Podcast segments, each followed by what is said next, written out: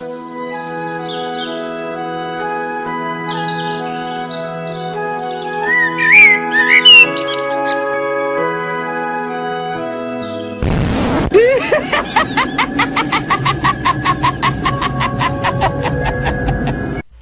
está ouvindo FGCast, o podcast do portal Filmes e Games.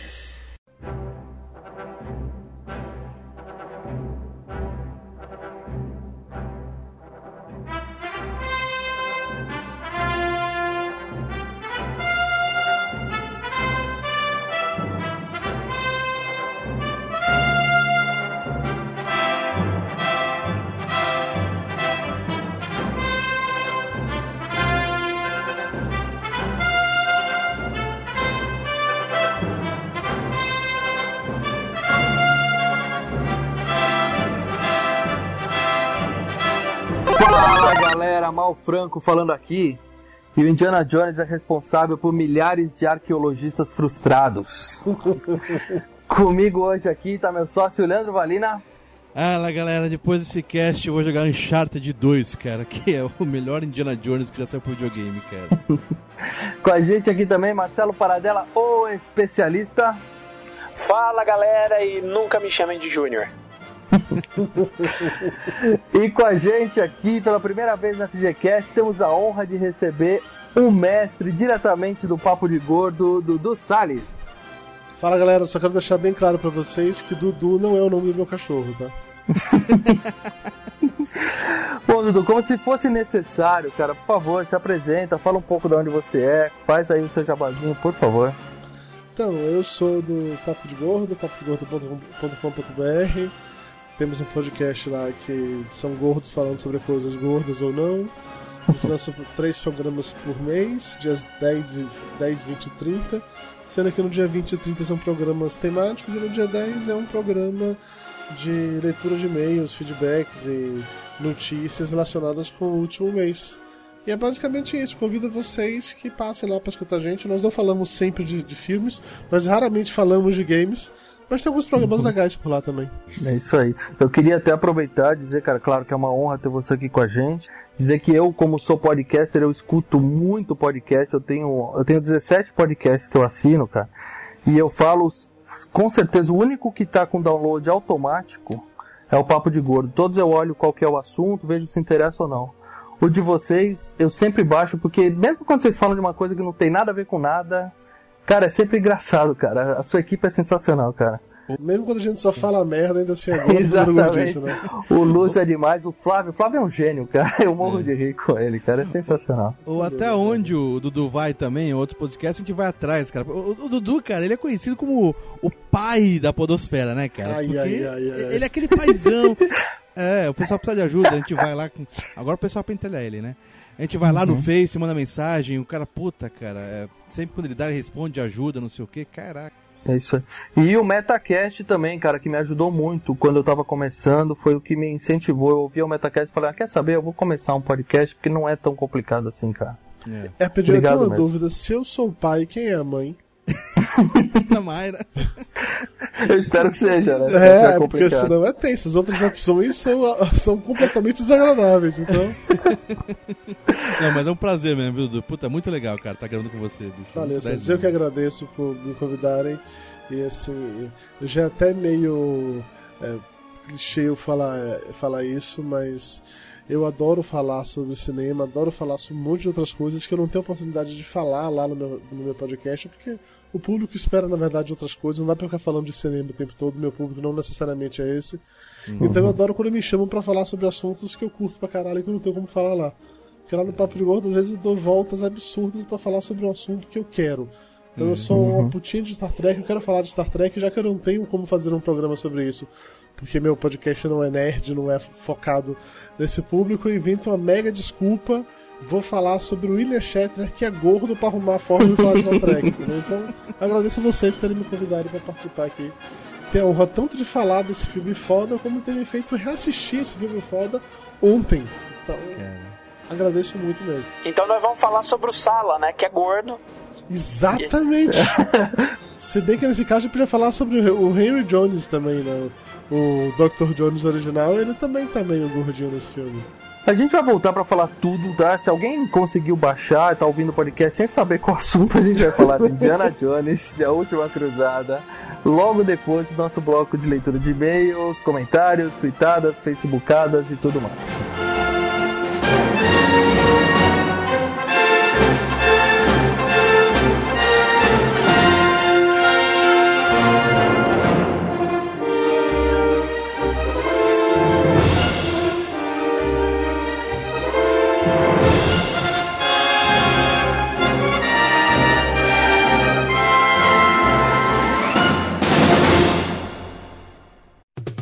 Got mail. I got mail. Mail, motherfucker.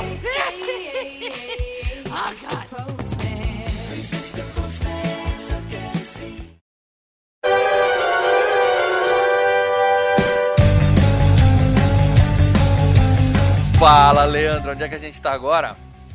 Na leitura de e-mails do FGCast 38 Batman. Puta, como ficou bom, cara. Batman, o Batman de Tim Burton de 1989. Com a parte, participação do Batman da Podosfera, né, cara? Brasileiro, Basulão. Basulão. Cara, eu tive uns quatro caras que vieram no, no, no Facebook, deram umas Facebookadas lá. Falaram, meu, o Basulão, o cara já parece que é da casa, meu, que é da mesa, cara. Puta, o cara muito, muito 10. Porra, louco. E voltou, hein, galera? É, Voltou, já tá saiu. É, já saiu episódio novo lá, baixem que, que e o cara ele vai voltar várias vezes, cara. Bom, antes da gente começar a ler os comentários aqui, alguns comentários, eu só queria agradecer que a gente no último podcast a gente pediu, né, para as pessoas que, que escutam a gente entrar lá no iTunes e avaliar o podcast, né? Avaliar sinceramente, falar o que que acha mesmo. Ou dar só as estrelinhas, né? Isso É. ajuda muito a divulgação do podcast lá no iTunes, né? E das centenas de pessoas que ouviram esse podcast, uma pessoa foi lá e avaliou. Então eu queria agradecer essa pessoa, que eu não sei quem foi, mas muito obrigado, cara. Se a gente É, soubesse cara. quem foi, a gente dava até um par de ingresso pra ele, que ele merece, né? Ó, fica a nada, dica, cara. hein? Fica a dica, hein, galera? Ó, já tá. Quer avaliar Não, a gente mas- bem, depois dá uma. avisa lá pelas redes sociais, né? Vai que ganha alguma coisa, né? É, vai que ganha. Pô, mas é tudo bem. Es- Escrever comentário. Eu sei que nem, nem todo mundo tem, tem tempo pra parar e voltar. Ouve o podcast na rua, não consegue voltar, não lembra de voltar a escrever. Pô, mas você tá com o iTunes no celular, não iPod. Cara, vai lá. Marca as estrelinhas, não custa nada, né? Já ajuda, as estrelinhas já quebram um galho. Pô, se botar o comentário, melhor ainda, né, velho? Claro. Mas, por, por falar mal rapidinho, por falar em se inscrever e tudo mais, lembrar que o nosso canal Filmes e Games do YouTube tá batendo 4.500 inscritos. Uhum. Toda semana tá saindo um saindo do cinema. Tivemos do Thor que ficou sensacional com a participação do, do Senna lá do Vai na Minha. Muito né? bom, muito bom. E outra coisa, voltamos com tudo. Cara, quase toda semana estamos tendo as promoções de ingresso outra vez, cara. Então já sorteamos o kit oficial dos Jogos Vorazes, lá na, na, na, na fanpage. Porra, Né? Tem, Ah, tem o filme. O filme do Fodástico, Fodástico do. O cara do. do qual é o nome do, do puta? fodástico você esqueceu o nome do Statham, né? É, Jason Statham, cara. O cara é muito bom, cara. O cara é foda. do filme Linha de Frente, par de ingresso também. Então entra lá fil- no Filmes e Games, é, facebook.com barra Filmes e Games, se inscreve, dá uma curtida lá e, meu, fuça lá que tem promoção, O cara. Statham é foda, mas a Katniss dos Jogos Vorazes é mais foda que ele. Ah, bichão. Mas beleza, vamos lá, vamos ler os Então, comentários bora. aqui. bora, Ok. bora. Primeiro comentário que tem aqui no site, Lê, é um- o cara novo, lê aí, o Josi- Josier, ou Hum, Josier, sei lá qual é o nome do Deixa, cara. deixa eu. Eu, que também tem cada dia mais comentário, cara. Olha lá. Josier. Josier. Ouvinte. Ele falou aqui. Ouvinte, quer dizer, ouvinte novo não, né? Comentador, Comentador novo. Novo, pode estar ouvindo já há um bom tempo. e daí ele colocou aqui. Eu também vivi a Batman Mania e vi no cinema. E pra poder assistir, eu juntei as tampinhas de Coca-Cola para ganhar o desconto no ingresso do cinema. Não, Mentira do cara! mentiroso, cara. Pepsi, velho! Era Pepsi que patinava. Se ele juntou tampinha de Coca-Cola, ele não conseguiu entrar no cinema, cara. Isso é certeza. Era Pepsi.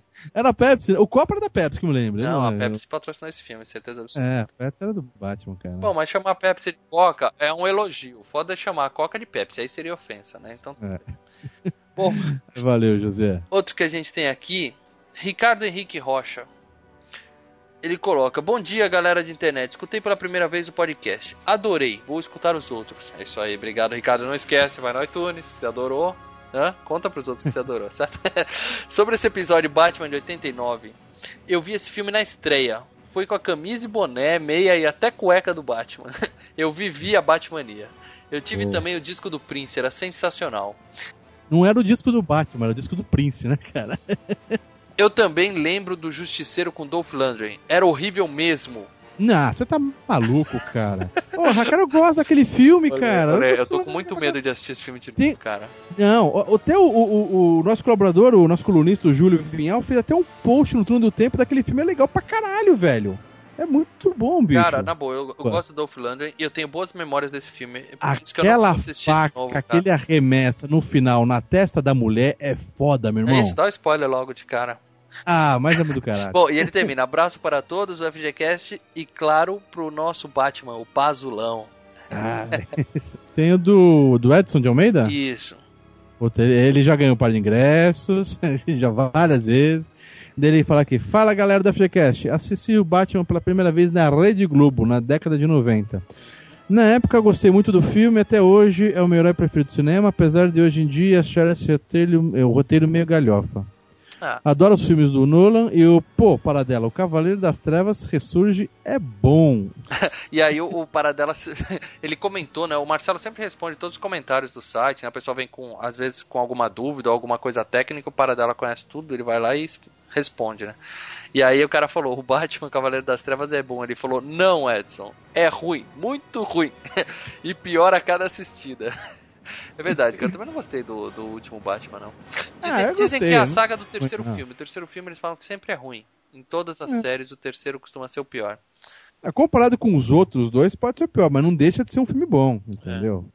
Bom, de qualquer forma, o do filme que a gente vai assistir hoje, o terceiro, esse podcast que vocês vão ouvir agora é do terceiro filme e é bom pra caralho o filme. Bom, Lê, pra quem a gente vai dar ingresso? Hum, quem, quem, quem? O cara que a gente acha que é novo, mas não é novo. Cadê? Tem dois novos, né? O Ricardo Henrique Rocha, e aquele primeiro comentário dele no nosso podcast, e tem o Josié. Mas como o Josié errou e xingou a Coca-Cola de Pepsi, né? Ao contrário. Ele Ao contrário. Não, ele confundiu. É. Ah, pode crer. Então, dessa vez é pro Ricardo Henrique, Henrique Rocha, um par de ingressos. José, fica a dica, hein? Sei lá, é se inscrever, deixar um comentário no iTunes. Quem sabe, olha lá, a dica, quem sabe leva um par de ingressos, né? E, mostrando que a gente é imparcial, o cara falou mal do Justiceiro do Dolph Lundgren, e mesmo assim o Leandro escolheu. Ah, não, nem Comentário- fudendo, então tira, vai pro José. Já foi. É isso aí, Ricardo. É, Entre em contato aí, manda seus, seus dados aí pra gente pelo Facebook ou por e-mail, que a gente manda um par de ingressos pra vocês. Beleza? Galera, Indiana Jones, pessoal. Vamos curtir. Bora pro cast, vamos lá.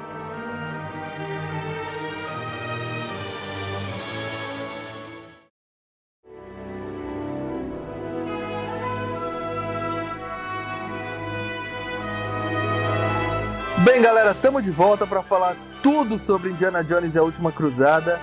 O terceiro filme da franquia do maior herói de ação da história do cinema. Terceiro, porque não o último, né? O último filme, é o último filme da franquia. Eu gostaria muito que fosse o último, cara. Eu gostaria muito que fosse o último, mas fizeram Puta, já aquela começou o porcaria. mimimi dos seis, cara. Ah, pelo amor de Deus. A, a gente já começa, né? Que a gente já vai falar do terceiro, né? A gente pula os dois primeiros vai direto pro terceiro, né? Exatamente. Antes que alguém venha falar, pô, vocês não fizeram do primeiro e do segundo, eu tenho duas justificativas pra isso. A primeira é que o FGCast é uma bagunça mesmo, tá? Então, isso aí, independente de qualquer coisa, a gente fala do filme que a gente quiser na hora que a gente quiser. E a segunda é que esse filme mostra o jovem Indiana Jones, mostra como ele começou e tem muitos links importantes aí na história do índio. Então a gente Nossa, tô arrumando desculpa foda, É, hein, velho? gostou. Não foi isso, não Essa foi isso. desculpa foi sensacional. Confesso, Dudu, que eu fiquei pensando nessa desculpa desde o dia que você escolheu o Essa filme, desculpa cara. é boa, cara. Essa A, é ver- boa. a verdade é única. A gente falou com o Dudu pra ele escolher um filme. Ele falou, eu quero Indiana Jones os três, porque o um e o dois são umas bostas. Eu não quero, entendeu? Não, mentira, mentira que eu não falei isso. Mentira. Apesar de que eu já, gosto. já, já, já tira ele do Skype, já, É. já, já desliga e vamos fazer nós três.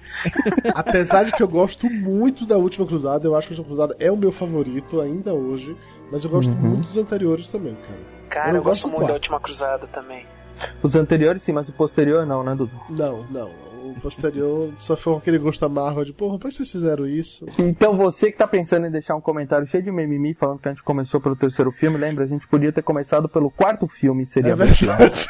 Não, e, e a, a desculpa do Maurício foi muito boa. Eu achei uma desculpa muito boa. É, Eu iria defender o quarto filme, ia ser divertido, cara. Um dia, um dia a gente faz isso, cara, lá pro FGCast mil e qualquer coisa, beleza?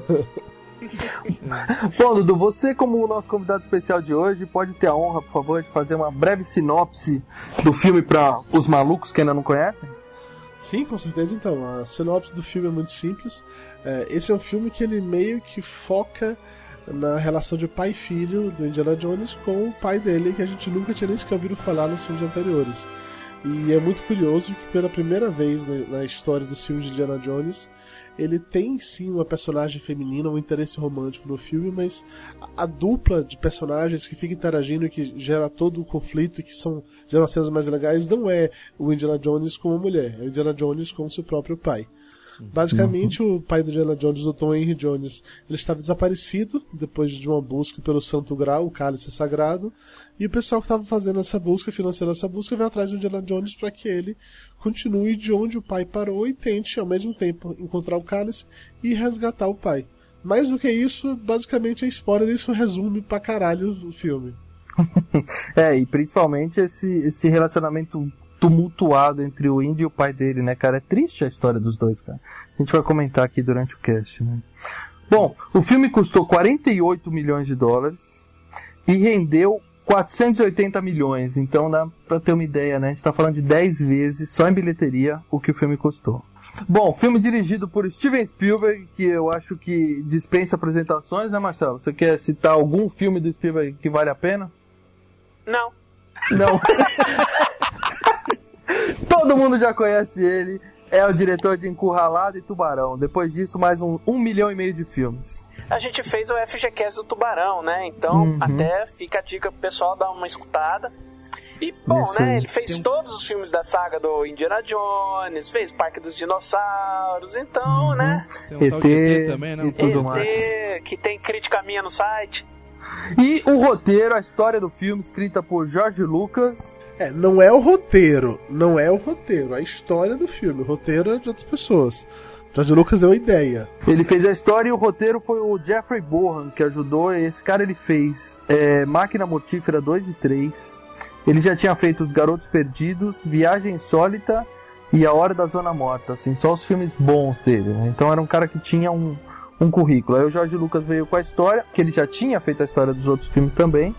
E esse cara fez o, o roteiro pra cinema mesmo. É né? que, na verdade, né, os, os roteiristas, principalmente do, do, do segundo filme pra frente, né, que é o do, do Templo da Perdição pra frente, basicamente eles são meio que pau-mandados do, do Spielberg e do Lucas, né, O- eles viram e falam assim, olha, eu quero que tenha cenas que eu quero fazer assim, assim, assado, e o, o Spielberg fala, e o Lucas fala, olha, tem que conter isso, isso, isso e isso.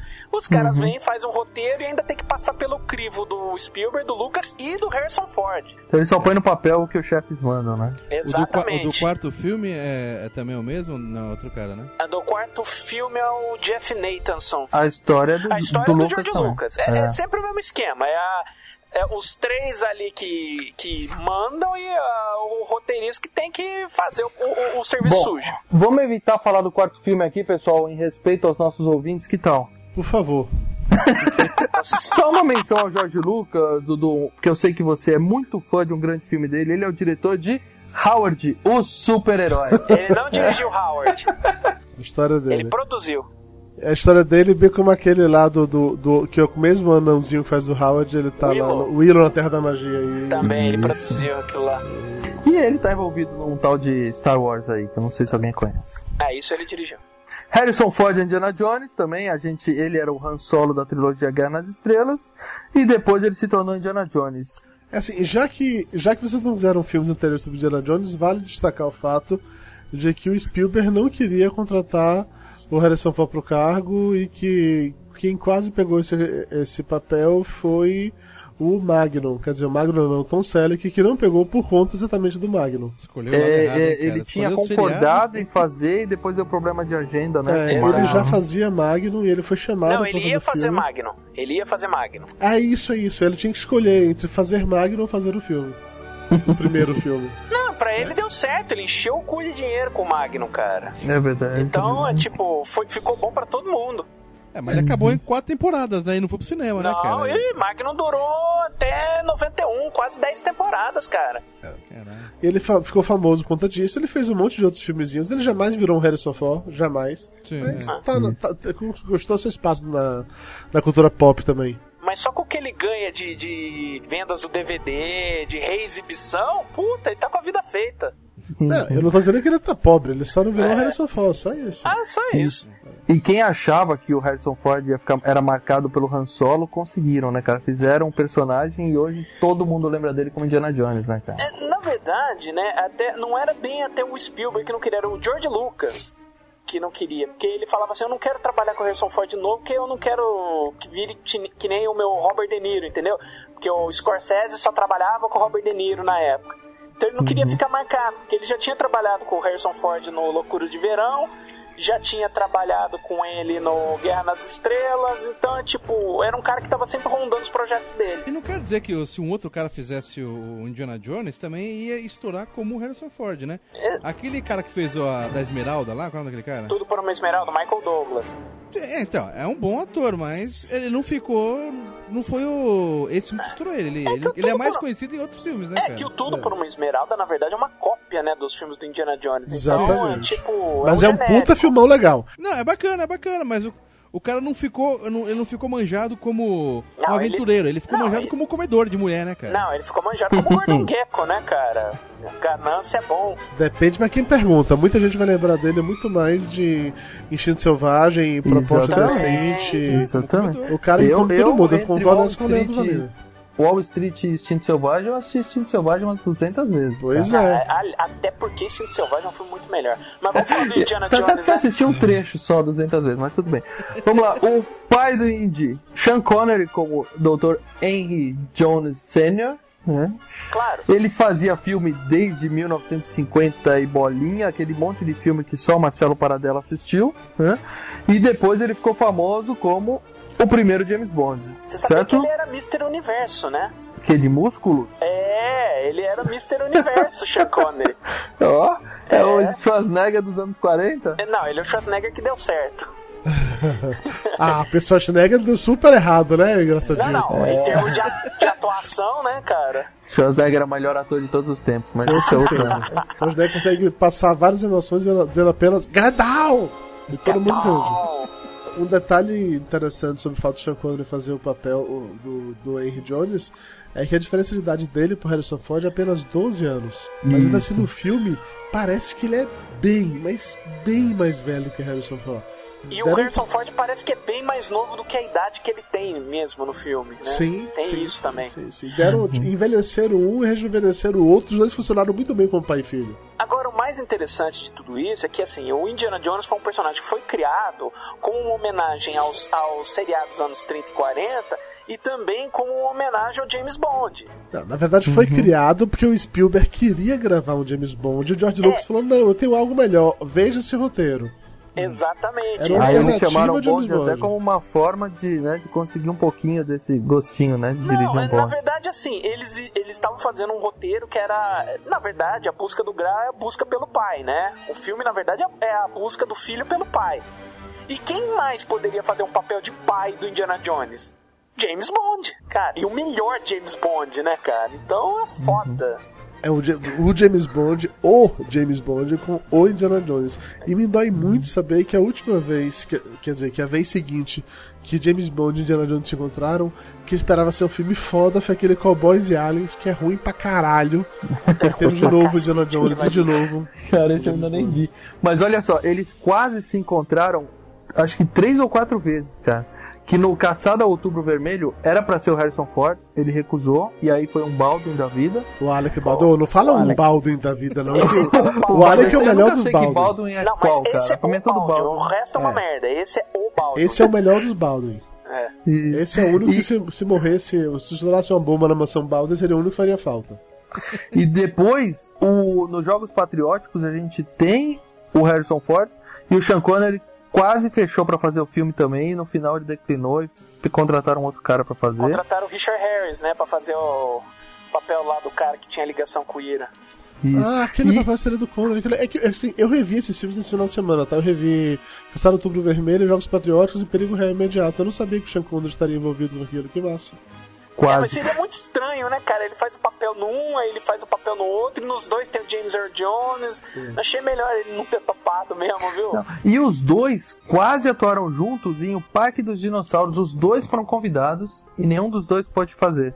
Cara, você quer dizer que o Sean Connery ia ser o, o doutor lá, o dono do O parque? Isso, e o Caralho, Indy ia ia ser ser o, foda. o- O Indy, cara, o, o- o Harrison, Harrison Ford, Ford. até hoje o Spielberg tira sarro da cara dele, cara. Eu já vi naqueles negócios de, de homenagem, aqueles jantares de homenagem e tal. E o Spielberg, bom, eu ia fazer um filme chamado O Parque dos Dinossauros, aí ele, o Harrison Ford achou, ah, não, uma ideia meio trouxa. Uhum. Pô, mas, mas ia estragar, estragar. Você a gente já viu, a gente já viu Indiana Jones lá no meio dos parques de dinossauro. cara. Capa nós. chapéu, Se fosse cara. o Harrison Ford com aquela roupa, com aquele chapéu, na hora que aparecesse o dinossauro, se ele não puxasse o chicote, ia ficar muito decepcionado. velho. Exatamente, Eu acho cara. que vocês estão exatamente certos, porque se fosse o Indiana, o Harrison Ford ali, cara, basicamente ia ser um papel genérico de Indiana Jones, cara. Enquanto que Isso. sendo o Sam Neill, ao menos você acredita que ele tá passando por esse sufoco. Não, porque o Harrison Ford fez um monte de outros filmes e dá pra desassociar ele do Indy, apesar de, né, aquela cara manjada. Mas ele fez aquele filme Revelação com a Michelle Pfeiffer, que é foda. Puta, não me ele fez uma bosta. secretária de futuro, que é excelente. Pô, os dois filmes são excelentes.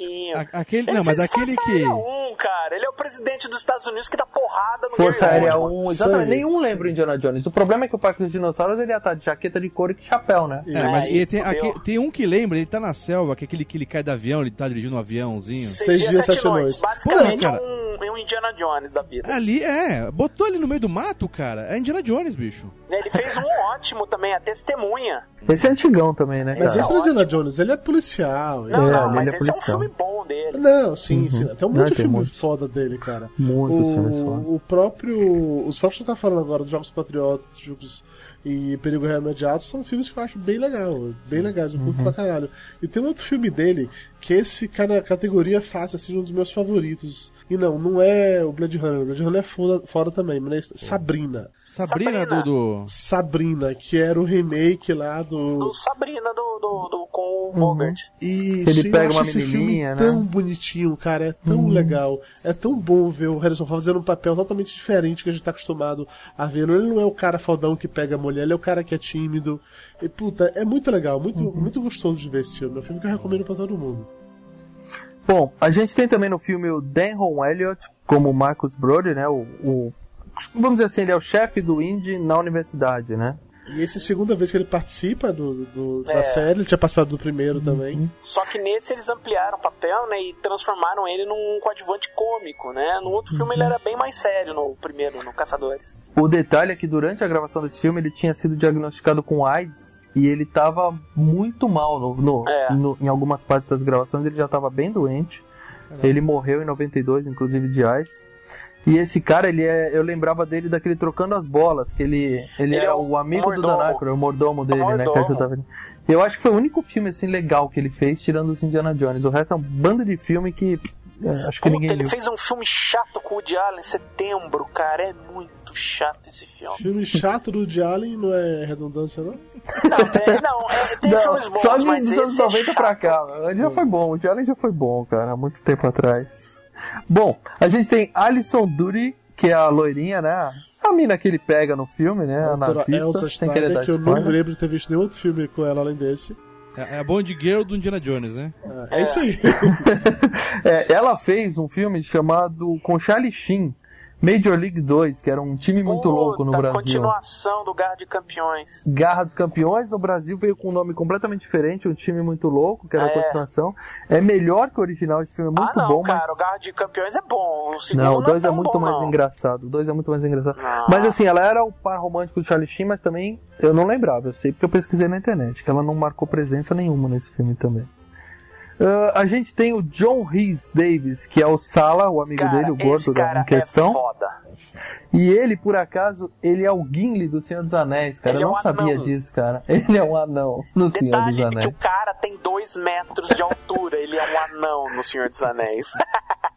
Bom, acho que não tem mais ninguém importante aí, né, cara? Tem o River Phoenix, né, que é o garotinho Porra, que o faz, River que Phoenix. interpreta o jovem Indiana Jones. E ele, ele, como criança, ele tinha feito Viagem ao Mundo dos Sonhos, que é um filme divertidíssimo, com um final ridículo. Não vou dar spoilers aqui. E Conta Comigo, em 86, Que é um aquele filmaço. do Stephen King. Esse é espetacular. E aí ele morreu. Basicamente é isso. Ah, em 93 ele morreu, ele tava no bar do Johnny Depp, o Viper Room. Morreu de overdose. Caralho. Uma parte legal sobre a participação do River Phoenix no filme é que ao ver o jovem Indiana Jones, até sem fazer relação com a série que também era bem legal, mas a gente vê a origem de certas coisas que faziam parte da, do, do conceito de Indiana Jones, a gente não sabia de onde, Sim, a gente só achava sim. foda. Eles apresentam todos os elementos. Apresenta a origem do chicote, apresenta a origem do chapéu, apresenta até mesmo aquela cicatriz dele no queixo, entendeu?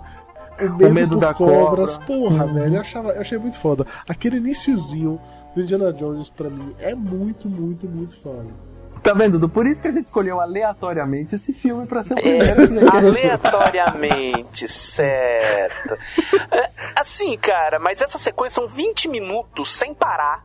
São 20 minutos assim que tudo acontece e vai mostrando é, e realmente como o Indiana Jones se torna o Indiana Jones, né, cara? É tipo, a, a cobra, e cai. Tem o chicote, e aí ele corta o queixo, e ele já mostra que ele quer botar as coisas em museu, e por aí vai. E é legal porque, assim, isso é um recurso que todos os filmes de Indiana Jones usaram e que vem também do James Bond, que é o filme começa com a sequência de ação, que é ele encerrando a missão anterior antes de começar a nova missão. Exato. Então você, deixa, você fica pilhado na porra do filme, aí ele começa a apresentar a história daquele filme que vem, que vem logo na sequência. A única diferença é que nesse da última cruzada, eles fazem isso com o jovem Indiana Jones passando por aquilo tudo, aí dá aquele corte de tempo muito legal para ele já velho com chapéu e bate-chuva pra resolver aquela porra que ele começou quando ele tinha 15 anos de idade. Cara, esse corte é lindo, cara. Quando o cara abaixa assim a, o chapéu dele, que você não escuta, tem uma série de sequências de ação e você não escuta o tema do Indiana Jones. Você só escuta um pouquinho do tema quando ele, o cara coloca o chapéu nele e fala: "Você não, você perdeu hoje, mas não, não quer dizer que você precisa gostar disso". Bota o chapéu ele abaixa a cabeça e você escuta o teminha do Indiana Jones, aí ele levanta a cabeça, já é o Harrison Ford naquele navio. É, e aí o Harrison Ford, na hora que levanta a cabeça, parece com aquela coisa mesmo assim, ele dizendo pra, pra todo mundo: Oi, gente, agora sou eu. Ele dá um sorrisinho de canto de boca antes de tomar um soco na cara. Velho, é muito foda. Ele já começa levando um murro no meio da cara, né? É muito foda, é muito foda. Meus engenheiros desenterraram isso na região norte de Ankara enquanto procuravam cobre. Pode traduzir a descrição? Aqui diz: Aquele que beber da água que eu lhe der, diz o Senhor, haverá de ter uma fonte dentro de si que transbordará em vida eterna.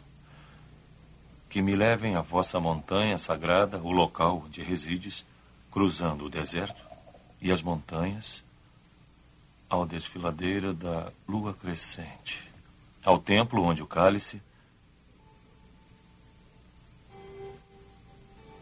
cálice que contém o sangue de Jesus Cristo permanece para sempre. O Santo Graal, Dr. Jones. O cálice usado por Jesus durante a última ceia. O cálice que foi cheio com seu sangue durante a crucificação. E foi confiado a José de Arimateia.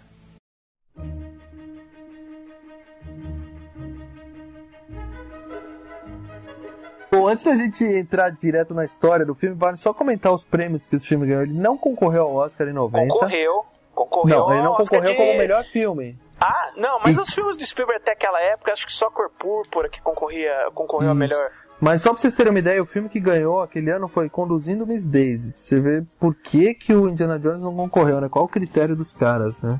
É, mas ele ganhou de efeitos sonoros, não foi? É, efeitos sonoros e foi indicado o melhor som. Perdeu pra um filme chamado Tempo de Glória, que eu não sei quem é. É aquele do Denzel Washington, Matthew Broderick na Isso, Guerra Na Civil. Guerra Civil Americana. É. Bom filme, bom filme. E ele concorreu à melhor trilha sonora e perdeu pra Pequena Sereia, porque aquela lagosta cantando é imbatível, cara. Não, a Pequena Sereia é a renascença da Disney, né, cara? É um filme que você tem que pagar pau porque eles recuperaram a Disney com aquele filme. John Williams, que me desculpe, mas a Pequena Sereia é a melhor trilha sonora mesmo. Esse foi merecido. John Williams ele já ganhou Oscar por alguns Indiana Pô, Jones, ele já não? tinha ganhado, já, já o Caçadores.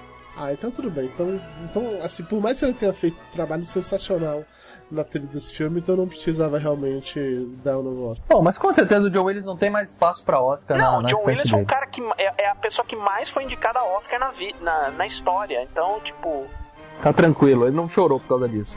Tiver um ano que passa batido, ele, ele não fica preocupado. Momento curiosidade inútil. Vocês falaram do, do menino na hora que no começo do filme, quando ele rouba a cruz do cara e sai correndo. Aquele cavalo que ele pede, ele chama o cavalo, pula e cai no chão. Aquele momento pastelão lá de, de Mocó, que ele cai no chão. Aquele cavalo é o mesmo cavalo usado por Sylvester Stallone em Rambo 3. Caralho, você iria explodir minha cabeça se você falasse que era o mesmo cavalo usando naquele filme Cavalo de Guerra do ano passado. Aí você explodiu minha cabeça. Esse é o cavalo bem velhinho, hein? Aí você explodiu minha cabeça. Eu Falei, caralho, é o descendente daquele. Puta que pariu, Cavalo de Guerra é foda mesmo. ah, então, acabei de checar aqui. Não, ele não ganhou Oscar pelos Caçadores da Arca Perdida. Não ganhou Oscar por nenhum Indiana Jones, o John Williams. Não. Não, Ok, isso eu acho escroto, porque eu acho que a trilha de Indiana Jones, se não for a mais, porque aí tem outras trilhas do John Williams tão fodas quanto, entra fácil no top 5 de cinema, cara. É a segunda depois do Super-Homem, cara, na minha opinião. Ele não ganhou nem com o Super-Homem e nem com o Jurassic Park. Não. Essa academia não sabe nada de cinema, realmente, né? Ele bateu ele mesmo no Jurassic Park. Porque ele ganhou com a lista de Schindler, era o mesmo ano. Ah, então tudo bem. Então tem um bom motivo pra ele não ganhar com o Jurassic Park. Um bom motivo. Devia mostrar ele duas vezes lá na hora que mostra aqueles quadradinhos, né? Com a cara do. Um sorrindo e um lamentando. né? É, falando trilha sonora, eu tive o vinil da trilha sonora desse, desse filme. Eu Há tenho. há muito tempo atrás, na época as pessoas ainda tinham vinil e não eram taxadas de malucas porque ainda tinham vinil, tá? Viu, Marcelo, seu maluco? Pois é. Eu tenho esse vinil. Eu tinha esse vinil e eu escutava essa porra em looping. Depois eu gravei isso pra fita cassete pra continuar escu- escutando em looping e tal. E aí, revendo o filme ontem, vendo como a trilha sonora é muito engraxada. Cara, era muito legal que na hora da cena dos ratos, por exemplo, antes da cena começar, já vem na minha cabeça a música dos ratos. que Ele coloca um- tipo uma abertura, uma entrada, um efeito meio bizarro assim, que é, É. Pra, pra despertar repulsa, nojo, antes dos ratos aparecerem. Que na sequência eu falei na minha cabeça, oh Rat, que eu já sabia que era exatamente esse o nome da porra da música, é isso que eles iam falar, entendeu? É um efeito com violino e violoncelo, né? Faz. wiu. É muito É bom, muito cara. foda, é muito foda.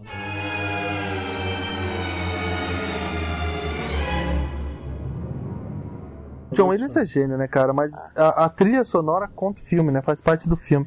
Mas eu acho que o, o, os Caçadores, a trilha sonora é mais empolgante que nesse filme. Eu não sei se é mais usada a música tema principal, mas eu achei mais empolgante. Além da música tema da Arca da Aliança ser muito bonita também. É, eu, eu acho a trilha muito foda, mas eu gosto muito da trilha de, da Última Cruzada. Eu gosto. É, tá certo, porque o Tempo da Perdição pra mim é o mais fraco de todos, porque obviamente eu estou ignorando o filme quarto que não existiu. Eu acho Tempo da Perdição mais fraco de todos, então.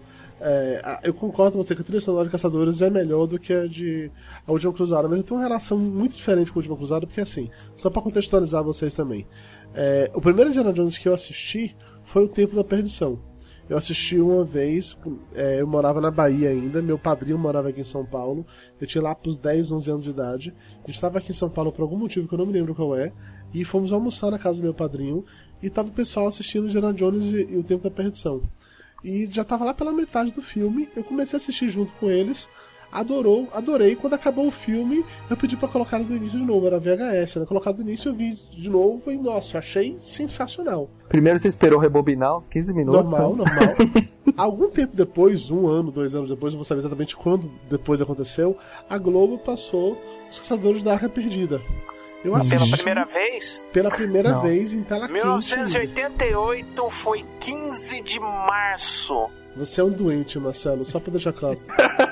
Eu lembro porque a minha prima tinha viajado pro Canadá, exatamente a data. E a data era na. Era, foi a Marcelo, segunda. te- eu espero que você esteja mentindo pra gente, sério. Eu Se espero. você Segunda lembra, Marcelo, só quente, tem uma coisa que justifica você lembrar dessa data assim.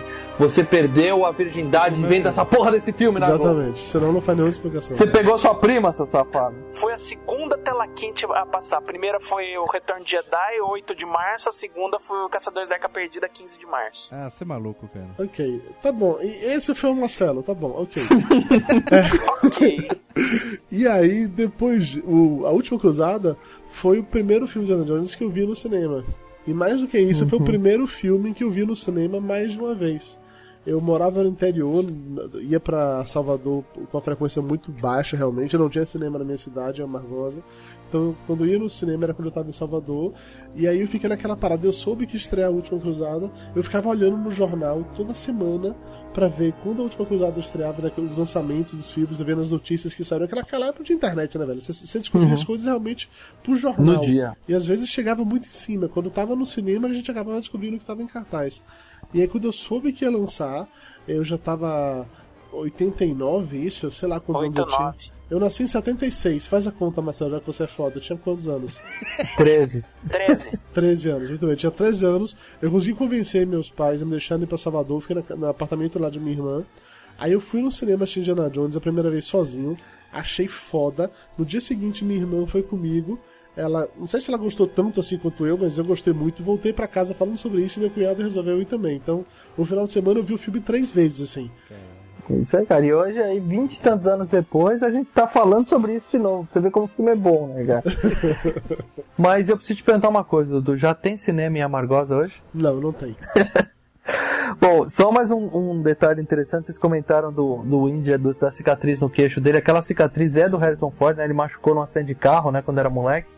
E ele tem aquela cicatriz desde o primeiro filme. Então, pra explicar a cicatriz, eles incluíram essa cena na, do jovem se machucando com o próprio chicote, né? Que faz sentido, né? Porque quem usa um chicote, a primeira coisa que faz é dar uma buscada na- no beiço, né, cara? Com chicote, né? Não sei, eu nunca fiz isso. Quer dizer, eu não vou mencionar as vezes que eu usei chicote aqui que não diz respeito a esse cast. Não é de pornografia. né?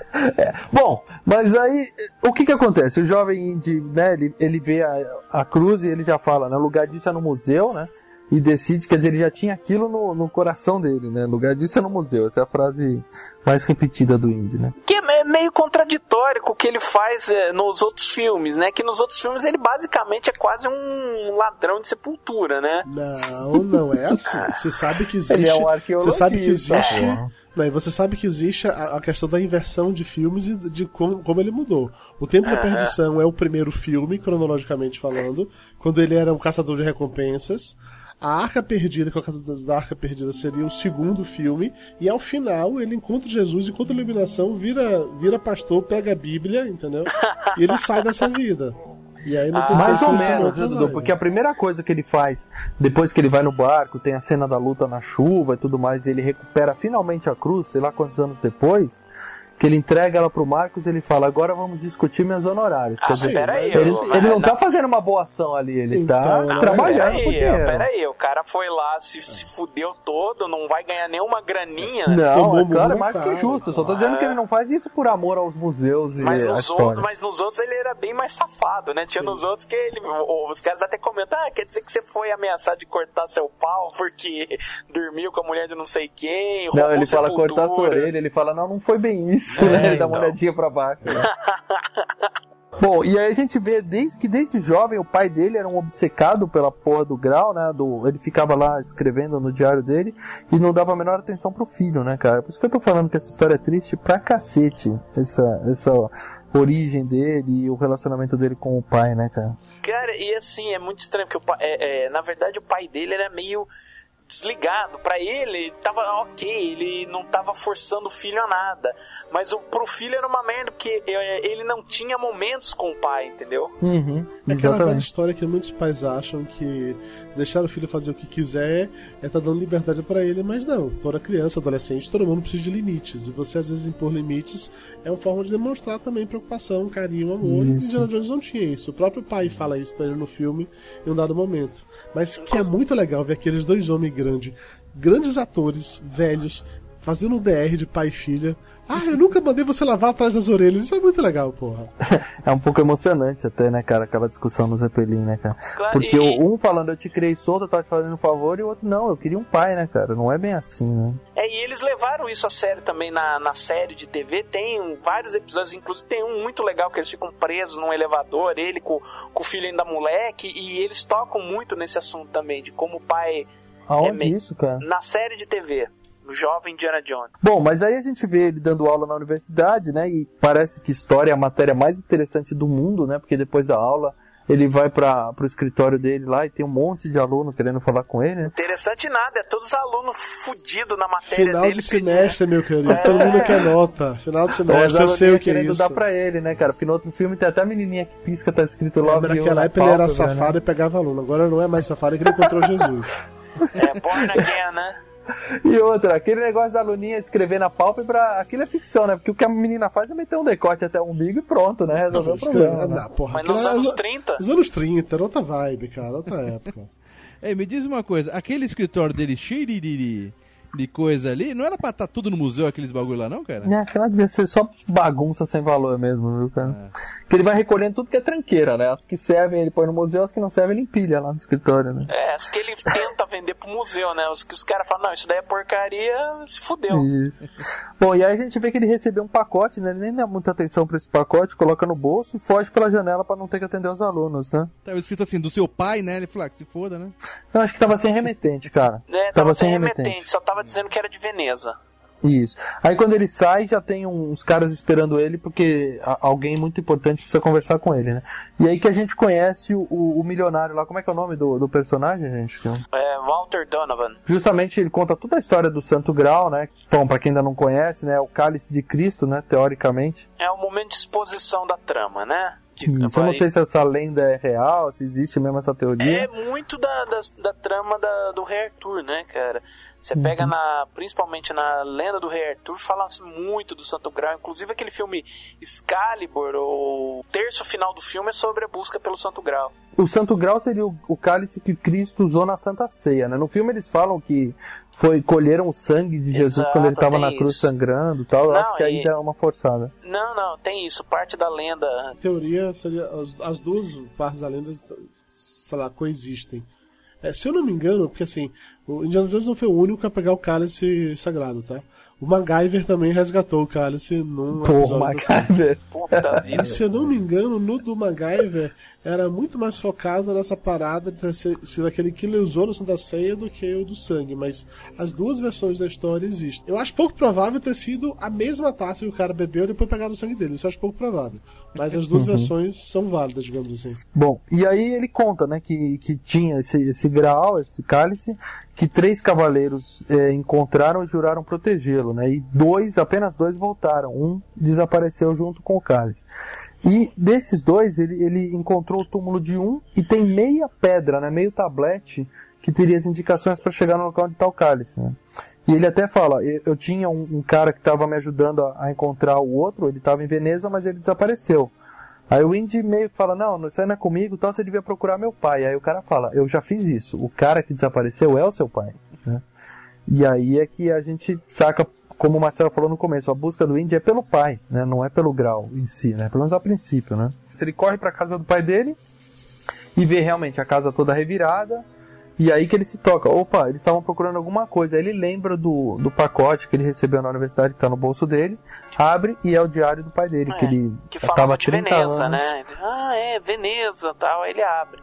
E aí ele percebe que o pai dele mandou pra ele o diário que tem 30 anos de anotações lá pra conseguir chegar no, no cálice, né?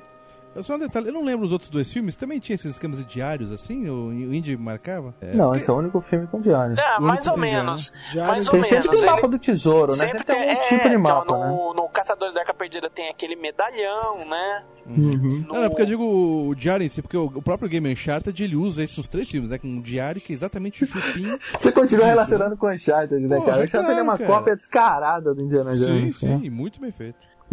Bom, aí o que acontece? Ele fala pro Donovan, né, que ele aceita a missão de ir pra Veneza, né, atrás do pai dele.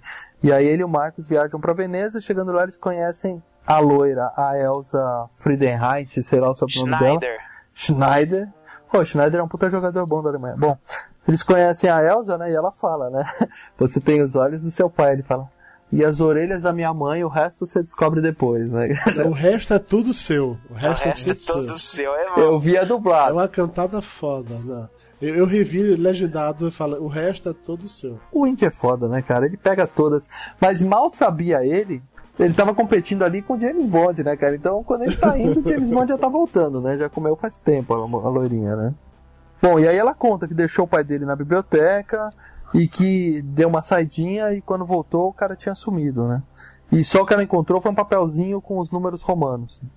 Aí eles correm para a biblioteca e aí começa, né, a busca, né, seguir as pistas, tal. Tem aquela cena sensacional do procurando os números romanos, ele acha o vitral, o número 6, 7 e tal, e tava procurando 10 e não dava para ver. E aí quando ele sobe na escadaria, o 10 é um X enorme no chão, né? Aí ele fala, é aqui. E ele pega, simplesmente pega um ferro e começa a destruir patrimônio público quebrar o chão da biblioteca é, é ali todo mesmo. mundo fica puto, né? Porque ele sempre onde ele vai, nas escavações, não sei o quê, ele arregaça com tudo, né, cara? Cara, assim, é tudo errado, né? É arqueologia do, do, arqueologia do demo, né, cara? Ele destrói as coisas. Se, se ele tivesse uma banana de dinamite, ele tava pondo lá. Se ele tivesse no Jurassic Park, em vez de usar pazinha, ele ia usar dinamite mesmo pra Pô, tirar os ossos no, no Caçadores, que os caras lá com o negócio, ele pega uma bazuca. É melhor, então, eu vou explodir todo mundo aqui. Anos 30, cara, anos 30. E, e, vale ressaltar sobre essa cena que tem um, um, mais uma daquelas gags visuais, aquelas piadinhas são soltas no roteiro, e que é muito bom de se ver que é cada vez que ele bate aquela paradinha para quebrar o chão, coincide com o momento em que o tiozão Carimbo. lá tá carimbando o negócio. E o tiozão carimba e olha pro livro, olha pro carimbo e não entende porra nenhuma. E isso se repete. No primeiro momento você acha engraçado, no final você já tá passando mal de rir quando ele bota o carimbo assim em cima e fica de longe, entendeu? Primeira vez é engraçado, assim. mas quatro vezes sincronizado com o carimbo do cara é muita cagada, né, cara? aí, são as, aí são as piadas, né, que o que o Spielberg é fã de fazer. Tem umas piadas desse tipo até no Minority Report. Bom, aí ele, ele achou, né, um, túnel que a gente vai descobrir que é a tumba desse segundo cavaleiro, que o pai dele estava muito próximo quando foi sequestrado, né? E aí lá embaixo tem o lance, eles têm uma, um, um, vamos dizer assim, várias tumbas, né, e corredores inundados de água e petróleo. Cara, peraí, catacumba em Veneza, cara, já tá tudo errado aí. Porque qualquer coisa que colocasse ali embaixo já teria sido levada há muito tempo, né, pela Porra, água. Veneza é água. Inclusive as catacumbas ficam na água, ficam embaixo da água com petróleo. Mas, ah, de novo, você fica pegando em detalhes muito bobos, tá? Vamos lá, ele entrou naquela paradinha, o que por si só não quer dizer nada. Daí ele quebra a parede só dando uma porrada de ombro, porque Indiana Jones ele é foda. É, ele cai no água que tem petróleo, que ele reconhece que é petróleo só de encostar, porque ele é foda. Daí ele tem a mega ideia sensacional de criar uma tocha. Tinha uns corpos ali, ele pega um fêmur de alguém enrola nos panos, molha, bota fogo, virou uma tocha. Foda-se que aquilo ali era alguém morto, você aquilo ali. Sabe? Detalhe que ele molha aquilo ali ali mesmo, acende e você vê pingando fogo em cima da é, água. Mas não né? pega no petróleo, é tudo inflamável. Não, mas não pega. De maneira nenhuma. Agora, você comentou aí que ele é foda e ele quebra a parede com o ombro. O Indiana Jones é foda, mas o Harrison Ford é humano. Se você vê essa cena, ele mete a cabeça numa pedra, porque tem várias pedras que são soltas e uma fixa em cima. Uhum. E o Harrison Ford meteu a cabeça numa pedra e acho que ele tomou um ou dois pontos, inclusive, ali. E eles mantiveram a cena no filme. Então, se você vê, você repara que ele dá uma puta de uma cabeçada na pedra. E deixaram no filme essa parte. E eles chegam até a, a, a questão onde está o enterrado. A mulher vai direto. É esse túmulo, né? Eles acham direto o túmulo do cavaleiro. E lá tá uma pedra, né, um tablete inteiro com o resto da inscrição do mapa, né? Aí ele coloca o papel em cima, pega as informações que precisava. E aí aparece o. Quer dizer, já tinha mostrado, né? uns caras meio sinistros que tinham apagado o Max lá em cima, arrastado ele. E aí o cara risca um fósforo e taca fogo em tudo. Quer dizer, o cara tava ali para proteger, que a gente vai descobrir depois. Mas ele protege como? Botando fogo na porra toda, né? Ele, ele podia ter explodido a catedral inteira ali, né? Ah, ele é que nem o Indiana Jones no Caçadores da Arca Perdida, né? Com, com a bazuca para explodir a arca. Só que, diferente do Indiana Jones, ele não arrega, ele faz. É, e assim, vale ressaltar também que o objetivo desse cara não era salvar a catacumba, era salvar o grau. Então era evitar que isso chegasse até o grau. Se ele destruísse uhum. tudo, foda-se quem todo mundo ia morrer, mas não ter a, a prova, digamos assim, o caminho é, que levaria até o, o, grau. O grau estava protegido. Mas uma, uma, coisa bacana é ver que em todos os filmes tem isso, né? Os bichos, os animais, né, cara?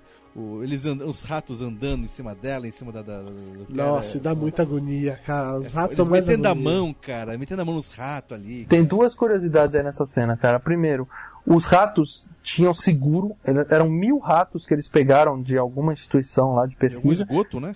Não, não. Era um branco e pintaram de, de. Eu passo um spray nessas porra toda aí. Tiveram que fazer seguro para os ratos e complementaram com um monte de rato de mentira. Então você vê vários ratos se mexendo e vários ratos parados, que são só uns bonequinhos. Não, que era tudo rato livre de doença, entendeu? Que Uhum. você não vai botar o Harrison Ford, que é Claro, um ator né? que recebe 15 milhões pra fazer um filme e tem um Você não vai pegar rato no esgoto, é Não, claro. e, e pra fazer o próprio papel no, no para participar de um filme, se você é obrigado a ter o seguro do ator, e o seguro do Harrison Ford é lá em cima, né?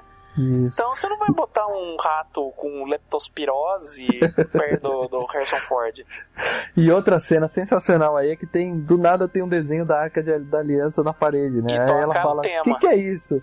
Ele fala, é a Arca da Aliança. Tem certeza? Ele fala, tenho. E aí toca um pedacinho do tema do primeiro filme, né, cara? E aí o que que acontece? Os caras botam fogo em tudo e o Indy tem a ideia brilhante, né? Vira o túmulo do cara e entra debaixo, né? Que aí o fogo não vai entrar.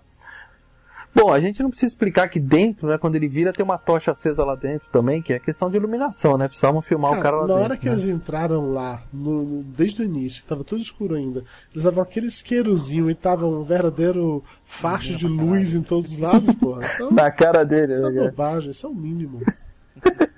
Bom, eles estão lá embaixo, aí o Indy fala, eu vou procurar uma saída, ele mergulha, e aquela água cheia de petróleo é límpida, cara. Parece, parece uma Não, piscina, e né, cara? está de tão clara. enxergando embaixo daquela água suja de petróleo, Não, entendeu? mas peraí, petróleo, ele é. é- Ele boil. Ele, ele boil. ó. O resto da água, com todo o dejeto de Veneza, é super limpa. Com alguns entendeu? milhões de ratos nadando ali, Rato, né? Tá- cocô e tudo mais. Porque Veneza é uma cidade suja pra caralho. Então, Bom, eles conseguem sair, né? Saem no meio de, uma, de, um, de um restaurante lá pelo, pelo bueiro, né?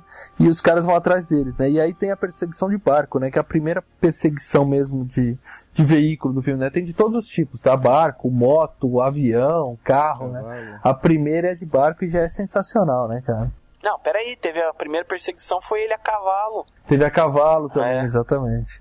Bom, e aí ele, ele pula no barco, né? Os caras vão atrás dele e ele deixa a menina dirigir por dois minutos, ela já faz merda, né? Mulher dirigindo já deu merda. Ele fala, não entra no meio dos dois navios. Ela fala, o que é pra entrar? E entra, né? E aí a primeira cena é sensacional, que os navios vão fechando, né? Passa direitinho o barco dele. E na hora que vem os caras que estão perseguindo, explode, né, cara? Sai só um, um fiapo do barco no meio, né? E tem uma discussão muito legal na hora que ele pega esse cara que eles acabam sendo na porrada. E aí ele Uhum. quer toda aquela parada de bad cop, good cop. De ai, se você não falar onde, onde está meu pai, o que você fez, eu vou lhe matar, não sei o que lá e tal. Ah, se você não tirar daqui, vamos morrer os dois. Eu estou pronto para morrer, e você? que ele coloca o cara na hélice, né? Também É. tem uma cena de hélice em outros filmes do Indy, né? Uma cena recorrente aí. O barco tá na hélice ele fala, vamos morrer os dois se não me falar onde tá meu pai. O cara fala, eu tô pronto, foda-se. Aí ele desiste, pega o cara, põe no outro barco e foge, né? e aí o cara fala, não, a gente é de, de uma, uma, uma irmandade que a gente jurou proteger, né? A Irmandade da Espada Cruciforme, né? Ele tem uma tatuagem no peito, né? Que tem, ele conta a história, né? Que eles têm que proteger o grau e tal. E aí o Wendy fala, não, mas eu não tô atrás do grau, eu só quero encontrar meu pai. Aí o cara, ah, então beleza, seu pai tá no castelo, tal, na Áustria, com a Alemanha, tal, boa sorte, Deus esteja com você, tchau, né? Eu vou descer aqui, fica tudo bem, né? É, não, eles só falam que o pai tá na Áustria. Agora, é, é- é interessante isso do Indy, né? Que o Indy é um herói bem lesado, né, cara? Às vezes ele se fode, ele tem que, tá, você venceu agora, ele, ele recua, isso é bem legal. Bom, e aí ele volta pro hotel e encontra o Marcos, né? Porque os caras tinham apagado o Marcos na biblioteca, mas não- eles não estavam lá pra matar ninguém, né? Eles não eram os bandidos da história. É, junto com o diário e o tablete completo, eles conseguem fechar as pistas, né, para chegar no mapa, né? Que o pai deles, ele tinha é, todo o trajeto pronto, ele só não tinha o ponto de partida, que estava escrito lá, que era a cidade de Alexandreta. Só que aí ele vai atrás do pai, né? Ah, não, primeiro ele, primeiro ele vai chamar a menina e vê que o quarto dele e dela tá todo revirado, né? Da loirinha. Isso. Aí ele fala com ela, né? Aí ela, ah, meu quarto foi revirado enquanto eu tava no banheiro. É, Isso, isso daí é uma, é uma dica muito fácil que você tá sendo É. enganado, velho. Por favor, né? Ah, mas você não percebeu isso a primeira vez que você viu o filme? Ninguém a primeira sacou vez que eu vi o filme, eu tinha visão. 13 anos de idade, vi no cinema. eu não percebi porra nenhuma. Dessa vez vim do filme agora, adulto, e em DVD, tá? Não foi Blu-ray, não foi Alta DVD, foi DVD. E depois que você descobre o mundo de filmes em 720p e 1080p, DVD parece VHS. É. E aí você vê no filme em DVD, e você começa Mas a ver eu vou uns te falar uma efeitos coisa. tosquinhos, você começa a ver um- umas paradinhas. até. Puta que pariu. Eu vi em Blu-ray e eu me arrependi muito de ver esse filme em Blu-ray, cara. Por quê? O Blu-ray destrói o efeito especial. Ah, não. O Destrói. chroma key desse filme é um lixo. É, então, mas em, mas em 1080p fica assustador de tão grotesco, Não, mas cara. esse não é tão ruim. O do Templo da É horrível, é Marcelo. pior. Aquele dirigível voando é a coisa mais bizarra que Mas eu o já vi. Parecia dirigível o voando, Chapolin sempre Colorado. foi, mas o dirigível voando sempre foi bizarro pra mim. Agora o do Templo da Perdição, nossa senhora, esse dói. Esse dói na veia. Bom, mas ele tem uma discussão com a menina no quarto e tal. Vai, você Agora, é isso, você é aquilo e um- acaba comendo, né? E ele mostra e ele mostra o diário pra ela. Então ela sabe que o Indy tá com Até o então diário. ela não sabia onde estava o diário. Ela descobre naquele momento. Exatamente. Ela- Ele fala, o que, que será que eles estavam procurando, né? Dá uma, dá uma de inocente, ele fala, isso, tá no bolso, né? Mas no dia seguinte eles vão atrás do pai dele, né? Que tá naquele castelo lá na fronteira, né? E aí ele, ele finge que é um colecionador de tapeçarias, né? Bate na porta, entra. O legal é que o mordomo vira pra ele e fala, né? Ó, nós temos tapeçarias aqui, mas se você é um lord, eu sou Mickey Mouse, né? E na cena original, esse filme foi gravado, ele fala, eu sou o Jesse Owens. Que era um, um, Era um medalhista olímpico, né? Um negro que ganhou um monte de medalha olímpica na, Na, na Olimpíada de Berlim, cara. É foda isso. E que na época era famoso e tal, mas aí quando foi, fi- fizeram o filme eles acharam, porra, ninguém vai saber quem é esse cara.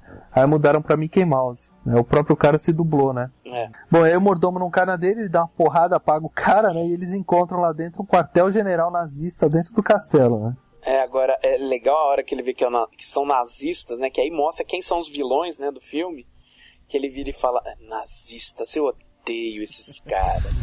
o, que, o, que, o que, na verdade é, é bem legal, porque nazistas, né, são os vilões perfeitos, né, cara? Porque qualquer outro vilão que você faça passar pelo diabo, você vai falar, nossa, que violência, pra que isso com as pessoas e tal. Mas nazista ninguém tá nem Uhum. Tem aí, mais é que cara. se fuder, né?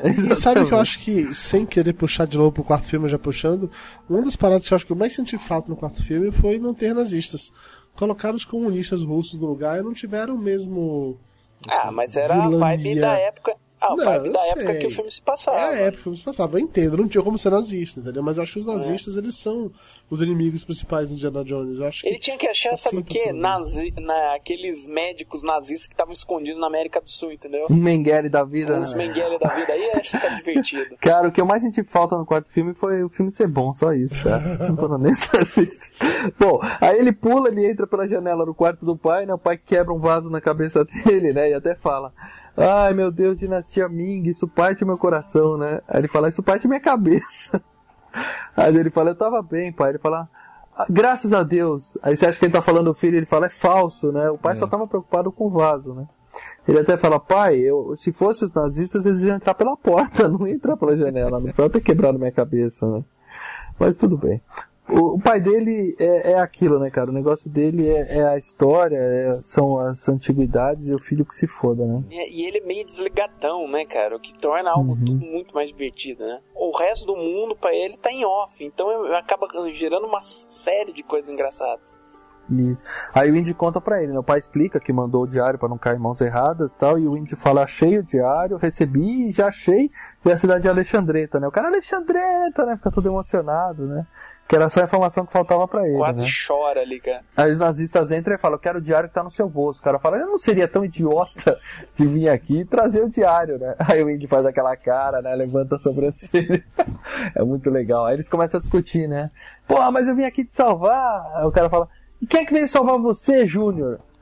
Não me chame de. Aí ele pega a metralhadora, fuzila três, né? Não me chame de Júnior!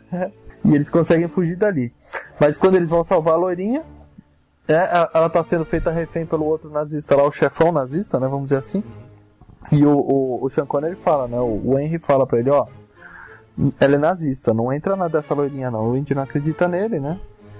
Aí ele fala, pode matar, pode matar ela. Duvido, né? E o Indy lá, não, não, não, e se entrega. Quando ele se entrega, ela pega o diário no bolso dele e fala, você devia ter acreditado no seu pai, né? Entrega pros nazistas. Aí que a gente vê que a mina era filha da puta sim, né? E, e ele até explica, né? Ela revirou o próprio quarto, né? Pra deixar bem claro, né? Pra quem não tinha entendido ainda, né? Que foi ela que fez isso. Ele fala, eu caí, feito- caí direitinho, né? E tudo mais.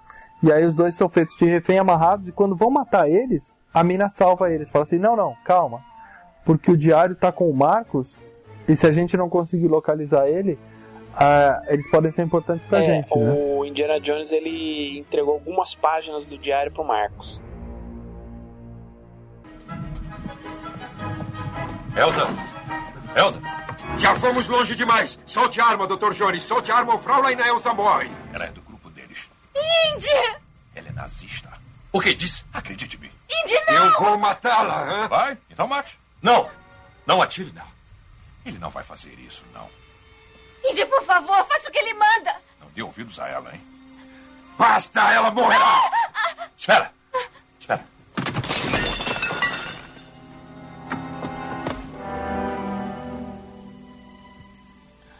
Me desculpe. Que isso? Não precisa.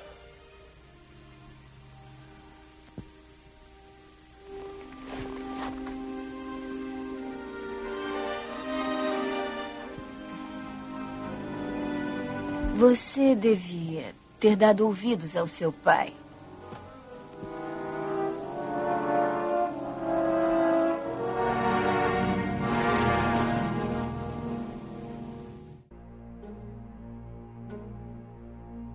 Ele até fala assim, não, o Marcos é, ele fala 200 línguas, tem contatos no mundo todo, ele já tá com dois dias de vantagem, né? Vocês nunca mais vão achar ele, né? Ele vai se misturar, né? Se ele tiver sorte, ele até já tá no, com o grau, né? Aí corta a cena, tá o Marcos de terno no meio de um bando de gente de branco, né? Alguém fala inglês? Alguém fala inglês, né? E é aí que ele encontra o Sala. Ele até tenta ajudar o Marcos, né? Levar ele pra um lugar, É, ele coisas saca, pra ele porque ir vem atrás, dois, né? dois caras nazistas em cima disfarçados, mas o Uhum. Sala já saca que os caras são bandidos, né? Isso, e o Então Marcos ele- completamente bobo lá, Nossa. né? Como? Não tô entendendo. Ele fala, corre! Aí o cara, ah, não tô entendendo, né? E aí ele, ele dá um soco no cara pelo jornal tal, tem uma corrida e ele enfia o cara dentro de uma lojinha, a lojinha abre é um caminhão, né? Indo embora. Essa cena é muito legal também, né? Ou seja, eles já pegaram o Marcos, né? Então o cara se despediu dos dois lá em cima, né? A cena da despedida também é sensacional, né? Que a mina dá um puta de um beijo chupado no Indy, né? Tá amarrado um de costas pro outro. Então ela beija ele e fala assim, aquela noite foi especial, foi uma delícia. Aí o, o Sean Connery fala, obrigado, obrigado. Vocês que viram esse filme em, em Blu-ray, em HD e tal, na hora que ela dá esse puta beijo nele e que se afasta, fica tipo assim um fiozinho de baba da boca dela pro dele ou não? Ela mordeu Ah, eu não fiquei reparando isso, não. Não, é porque assim, eu lembro de ter visto esse filme no cinema, e no cinema era nítido pra mim essa parada da baba. Eu lembro nitidamente da baba, assim. Eu lembro aquele que ela fiozinho morde de um baba. lábio. Isso, Ela ela, morde, ela morde o puxa o lábio. lábio, cara. É, puxa, puxa o lábio. E na hora que se afasta, baba fica não, aquele cara. fiozinho de baba se ligando a boca na outra Agora- até que estoura. Mas Eu quando eu vi no você DVD. viu, Marcelo, você tinha 13 anos. Eu também. A gente Tinha mesma idade, 12. eu também tinha 13 anos nessa época e tal. Talvez a gente fique, ai, nossa, que estranho, mas Não, não, pera aí, eu não achei nojento, não é isso, caralho. Porra, eu já beijava mulher aos 30 Eu não sei você, Maurício, mas aos 30 eu já beijava mulher, entendeu? O, o, o ponto não é esse. É que eu lembro da porra da, da- dessa baba, eu fiquei arrasado que eu fui ver o filme no DVD, mas no DVD a qualidade tava tão lixo, de novo, parece VHS hoje em dia, que não consegui ver a porra da baba. Deu vontade de pegar esse negócio em Blu-ray só pra ver se aquela baba existe. Então, por favor, ouvinte, se você tem esse filme em Blu-ray, me faça um mega favor, dá um print dessa cena do beijo. Na hora que ela tá fazendo, você tem uma babazinha ali ou não? Por favor. não, não Nossa tem. Eu acho que apagaram digitalmente a baba no Blu-ray, cara. Ah, eles deram uma mexida. Olha, falando sério, eles deram uma mexida em todos os filmes do Indiana Jones em Blu-ray. Eu senti isso, que os filmes estão bem amarelados, assim, indo muito pro lado da fotografia do Kaminsky. Eles deram uma mexidinha de cor, de correção É, de eu cor. vi, eu vi ontem e eu não lembro da baba, cara. E eu, vi essa também. cena e prestei muita Eu atenção. nunca Foi só uma bela de uma baba, chupada então- no lado inferior, mas baba não, não rolou, não. Agora, o que é legal na, na, na cena, um pouquinho antes, né? Que o Indiana Jones vira pro pai e fala: Como é que você sabia que ela. Que ela era Que ela era nazista? nazista, O cara, é, ela fala dormindo. E na hora que ela fala assim, "Pô, a noite foi especial, o- o Jones fala, obrigado, né? Só mostra o índio olhando pra trás né, com aquela cara de, epa, como assim, né? E aí ela dá um beijo nele e fala assim, assim que os austríacos se despedem, né? Aí vem o alemão e fala, assim que os alemães se despedem, dá um puta nos tapa na orelha do índio, né? Muito bom. Mas quando ele chega no carro, ele já recebe a notícia, né? Já temos o mapa, né? Porque o Marcos não durou 10 minutos, né? Com a porra do mapa. E aí ele fala, pode matar os dois. né? Só que nisso, né? Típico de vilão do James Bond, né? Deixaram os dois sozinhos na sala. Tem um milhão de soldados lá e ninguém ficou tomando conta dos caras, né? Aí quando eles voltam, eles já estão. Eu não vou dizer escapando, eles estão botando fogo no, no palácio inteiro, né? É, fique claro que eles botaram fogo no palácio inteiro numa tentativa de escapar, porque o, o pai do Zena Jones não conseguiu segurar o isqueiro, pensando que tava queimando, jogou o isqueiro no chão. E uma cena muito engraçada, que ele fica tentando apagar, assoprando e não se sopra, o negócio espalha. Ele fica com vergonha de falar pro filho. Assim, É sensacional, porque pega fogo e ele não conta, né, cara? Ele fica fu, fu, assoprando e o negócio vai. vai- o, o vento vai empurrando, né, pra cortina. O Aí fogo. ele viu que deu merda de vez, ele vira e fala: Bom, filho, temos um problema. Ai, conta depois. O chão tá pegando fogo. Ele não diz, em nenhum momento foi ele que botou fogo no lugar. Agora a cadeira também tá pegando fogo. e aí eles vão. Primeiro que os caras estão amarrados e ninguém revistou o cara, deixaram o isqueiro no bolso, né? Mas tudo bem. Aí eles vão pulando com a cadeira pra dentro da, da lareira, né? Pra tentar se proteger. onde não tinha tapete, né? E sem querer, quando ele tenta se livrar das cordas, ele aciona o mecanismo, eles dão uma volta completa, né? Passa dentro do quartel-general e volta, né? Pro fogo. Aí o pai ainda até dá uma bronca nele e fala, ó, nossa situação não melhorou nem um pouco. Tem uma puta de uma, uma briga, luta com. Eles se soltam tal, luta com todo mundo tal, escapam. E tem uma. um- ele fala pro pai, pai, a gente precisa sair daqui antes que eles achem o Marcos, né? Aí o pai até fala, pô, mas você falou que o Marcos é foda, que ele já tá. Ele fala, ele se perdeu dentro do próprio museu dele, né, cara? Isso rende uma piada muito legal no final das contas, né? E aí eles chegam lá embaixo e tem um monte de barco. O que, que o Indy faz? Ele liga um barco pro barco ir embora e corre pro outro lado, né? O pai fala, peraí, o barco, né? Mas o que, que ele tava querendo? Despistar, né? E os nazistas descem, vê o barco indo embora. Porra, se ele esperasse ali mais 5 segundos, os nazistas Seria iam. um plano sensacional. Isso que eu pensei, Isso! cara. É. Eles iam entrar no barco e iam atrás do outro, né? Mas não, ele resolve passar de moto bem na frente dos caras. Deixa né? os caras ver que ele tá fugindo. Ele, ele denuncia o plano dele, né, cara? Ele mesmo tem a ideia genial e depois estraga. Bom, aí a gente tem a segunda, a terceira perseguição, né, dessa vez de moto, né, que é muito legal também, né, que é o Indy, um bando de gente de moto atrás dele. Ele mata um com aquele, ele pega uma, uma lança, né, e faz tipo aqueles cavaleiros medievais, Porta-bandeira, né? né? Aí ele, ele derruba um, esse cai e derruba mais dois, né? Puta, um golpe sensacional. Ele olha pro pai esperando aquela aprovação, né? E o pai só faz aquela cara de bravo pra ele, né? De "Hã, grande merda, né? E aí depois tem um outro que vem empinando a moto, como se andar de moto empinada fosse ajudar em alguma coisa, né? É, e começa a bater atrás do, do- do- da moto dele. E detalhe que o cara tava armado o tempo todo, né? Mas ele só queria fazer terrorismo, né? Bateu a rodinha na, na moto dele, né? E aí quando o cara emparelha do lado dele, saca a arma pra atirar, ele pega a lança e enfia na roda da frente da moto. É uma cena sensacional, né? Do cara decolando, se estourando inteiro, né? Na verdade não era arma, né? Era uma metralhadora que o cara ia sacar, né? Metralhadora é uma arma, porra. Não, uma não, mas eu- uma arma. É que arma você, tem, você entende, você subentende que é um revólver. Na verdade ele tava com uma metralhadora, que era algo um pouquinho mais complicado pra ficar utilizando, né? Enquanto tu dirige a moto, né? É. Agora, uma coisa que nessa cena já tinha acontecido antes, mas nessa cena chama muita atenção é a porra do chapéu dele que não sai da cabeça, né, cara? O cara a milhão fugindo de moto e o chapéu fixo na cabeça dele, né? Não sei o que que eles passam ali, cola. Não, eu sei o que eles passam, cara. Tem. Eu não sei se é nesse filme ou se é no anterior. Que naqueles, naquelas paradinhas lá de bastidores e tal, porque quando eu comprei o pack DVD tem um extra, um disco extra só de bastidores, só de, de erros, enfim, coisas do gênero. E tem um que ele tá pra pra colar o chapéu, o chapéu toda hora cai. Ele vem de lá, ele pega um grampeador. Claro que ele é aquele de sacanagem. É ele pega um grampeador, é ele nesse. Tem uma grampeia. foto clássica, né, dele com cabeça. grampeador, né? É nesse, não, eles usaram até no trailer do filme.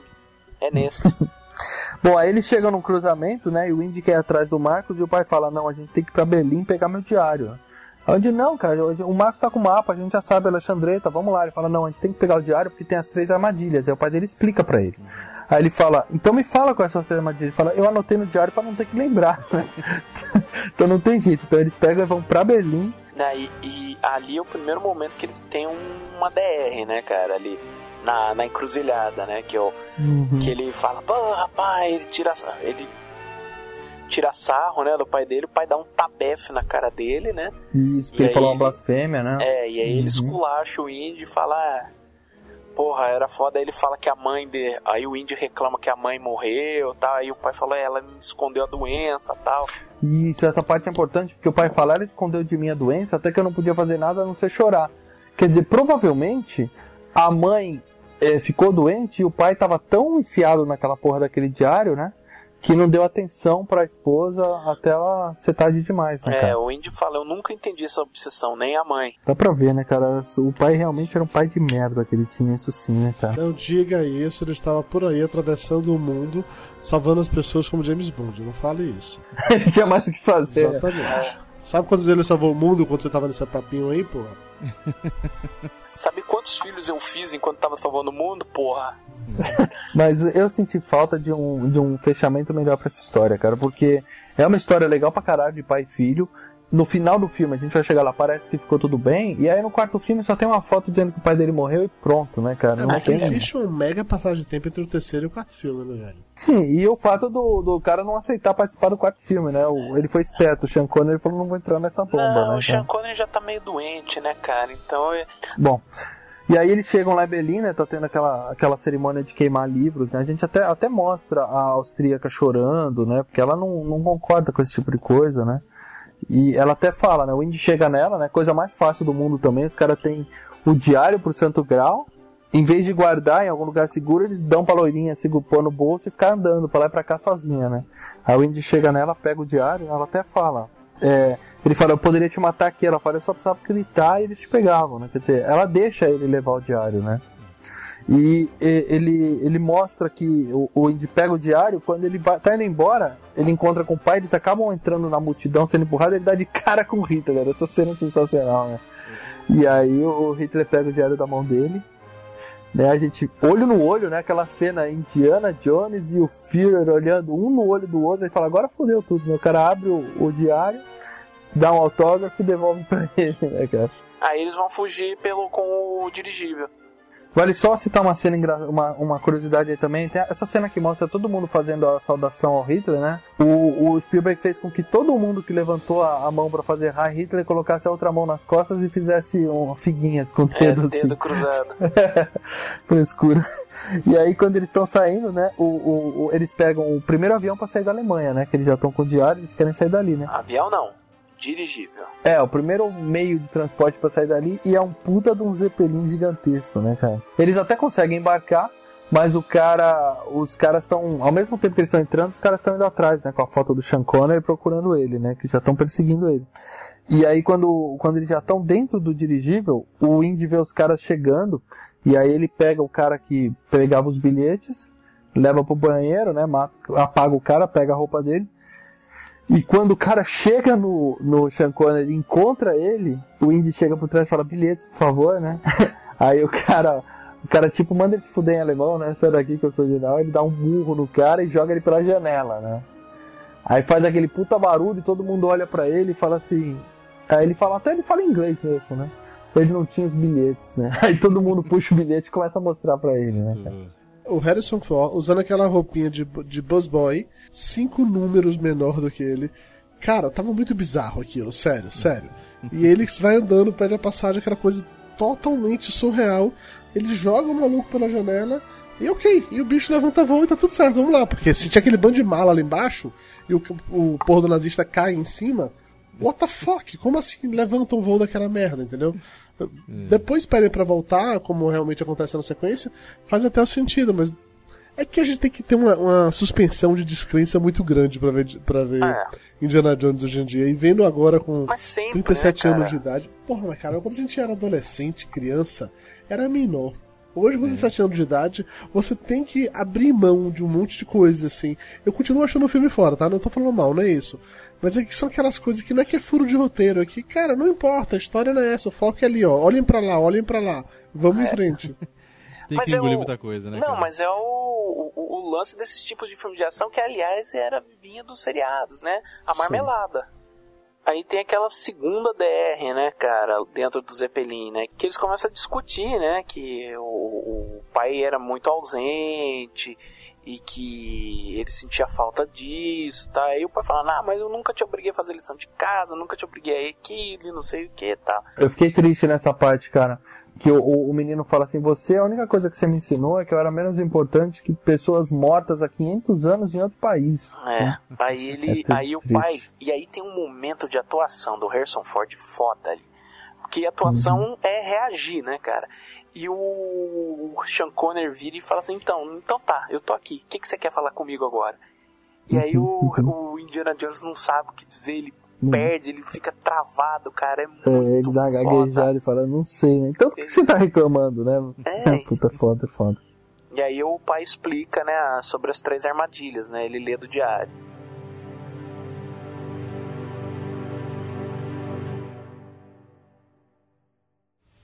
Quando nós chegarmos a Alexandreta, nós enfrentaremos três desafios.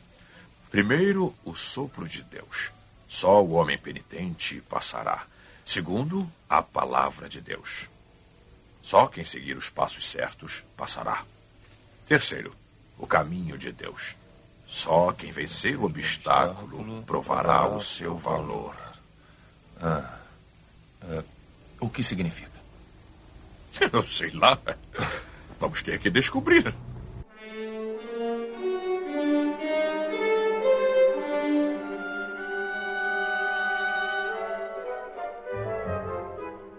Aí o Zeppelin começa a voltar e eles vão ter que picar a mula dali, né? Porque eles estavam voltando pra Alemanha. É, o Indy, o Indy até joga uma desculpinha, né? Porque, porra, ele jogou um oficial pela janela. Então, mesmo assim, o Zeppelin né, decolou. Então ele fala, né? Eu, achei que eles iam demorar pra notar que o rádio tá quebrado, né?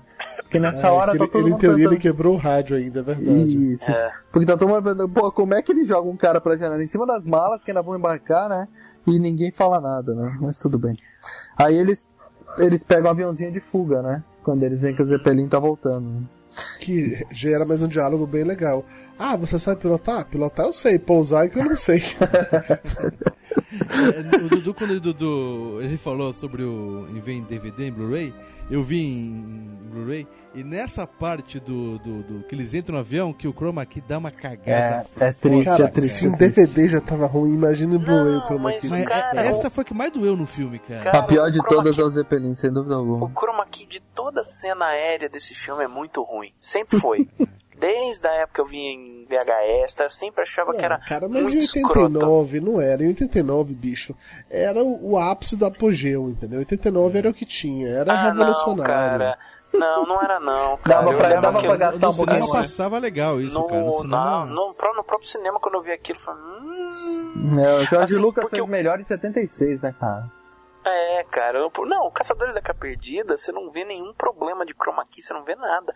Ali O você quê? fala, hum, Você tá de sacanagem comigo que não, não, ele te engana, melhor O do que o, do que o do Caçadores, que o Ah, Caçador, melhor do que o Última Cruzada, porque o Última Cruzada é assim, é na cara, você percebe exatamente a- as bordinhas, puta. É- É, mas assim, no Caçadores da. Ah, não, desculpa, no Tempo da Perdição que isso é pior, esquece. Ah, a perdição é horrível. No Tempo da Perdição é pior, tá certo. Bom, mas eles percebem que tem um outro avião perseguindo eles e ele fala pro pai, pai, pega a metralhadora que você vai ter que usar, né, pra atirar no cara.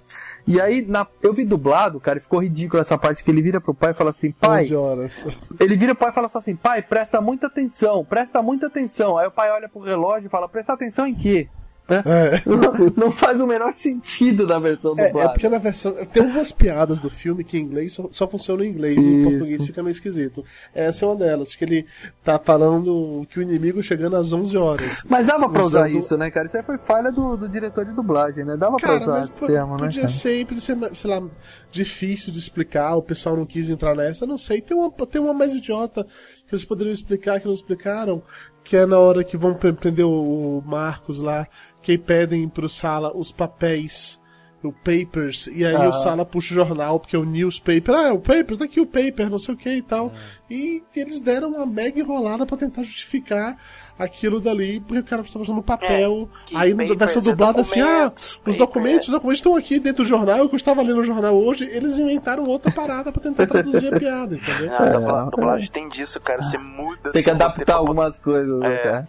Eles Bom, haviam achado que era muito mais fácil ficar nessa de presta atenção, presta muita atenção, do que isso de explicar que 11, 12, 13 é o horário e tal, pra vir, de onde vinha avião. Acho que era muito mais fácil isso. Mas aí tem uma das cenas mais legais do filme, né? Que o, o, o Johnny Senior tá atirando, ele vai virando a metralhadora e fuzila a própria cauda do avião. Calma aí, calma aí. Me diz uma coisa, cara. Eu jogo muito FPS e tem umas cenas de avião. A metralhadora trava, cara. É, impossível que ela não, não tenha uma travinha, sabe? Que, que os caras põem. Pô, não precisa pôr trava, Leandro. O cara que tá atirando tem que não- saber operar e não pode atirar na não bunda do virar avião. 300. Não, porque ele pode tirar na frente também. Tinha que ter uma trava Pode atrás. matar o e outra- piloto, é verdade. É, e outra na frente, pô. Ou você entrega pra alguém que sabe usar, cara. No Ah, universo de Indiana Jones não existem travas. É, é. Não, porque o cara tá no tesão, cara, ele sai girando 360 graus ali, vai o de Indiana pro saco e o avião pro saco, velho. Isso, esse Tira é o Leandro. tudo, não, né? esse é o Leandro indo pra guerra. Ele, ele pega o tesão e sai. Porra, meu, você tá só atrás do aviãozinho, cara. No videogame eu faço isso, cara. Legal, deve ser divertido. É, Leandro, por isso que é videogame, não é guerra de verdade. Nessa mesma cena, depois que o Henry Jones ele destrói a paradinha lá do avião e mostra as cenas do avião no ar, voando de verdade, em que eles, sei lá, eles só pintaram aquela parada pra parecer que tá quebrado. Mas quando mostra no close, que é do, chroma key, tá totalmente destruído. E ficam fazendo aquele pão daqueles cortes. Eu ficava pensando, cara, não é possível. Vocês estão vendo o que vocês estão mostrando? É, o avião que inteiro, vocês avião estão mostrando quebrado, essa avião cena? inteiro, avião quebrado. Né? Nossa senhora, e É. tem muito erro de continuidade assim em vários, vários momentos do filme, muitos. Aí eles fazem um pouso forçado, né? O legal é que ele vira pro filho e fala, filho, fomos atingidos. Aí eles Assim fazem- como o fogo, ele não admite que a culpa foi dele. É. Eles fazem o pouso forçado, né? Aí aparece o avião ainda tentando atirar neles no solo, né? E convenientemente tem um cara trocando o pneu do carro bem ali, né? Quer dizer, passou um avião metralhando, mas o cara tá ali trocando o pneu do carro numa boa. né? E ele termina de trocar o pneu, os caras roubam o carro dele, né? E aí vai a perseguição do carro atrás do avião, né? Mais uma perseguição no filme. E o que que os caras fazem? Eles entram num túnel, que também apareceu convenientemente ali, e a porra do piloto do avião fala, quer saber? Eu vou atrás, né? Cara, esse é o momento mais. Ele não viu. Cara, não aí viu é o momento mais lesei do filme, cara. O cara não vai. Ele chega e, beleza, eu vou lá. Vamos lá. É que não tinha ele como fez a desviar, fez a curva, deu de cara com o túnel. Quem nunca fez a curva, deu de cara com a montanha? Quem Quem nunca, nunca, né? É bobagem, é bobagem.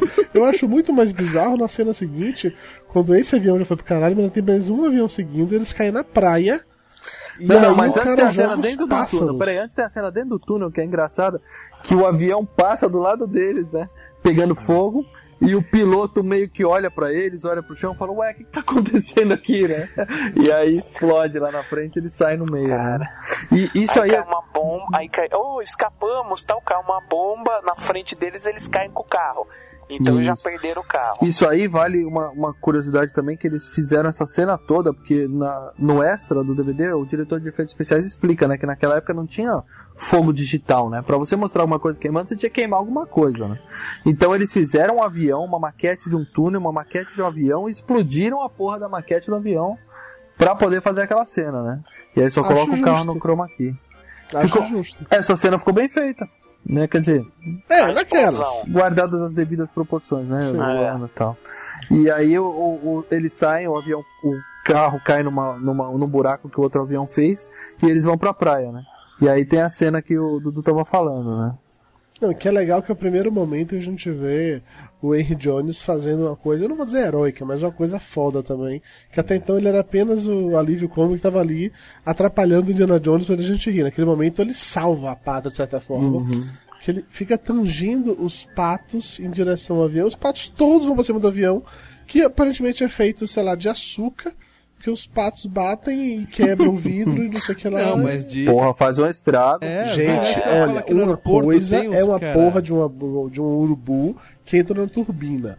Outra É, então. coisa é você tanger um monte de pato e todos eles vão na direção do caralho da porra do caça. Peraí, vamos lá. São gaivotas, são mais pesadas que patos. Tá bom, faz toda a diferença do mundo, tá bom.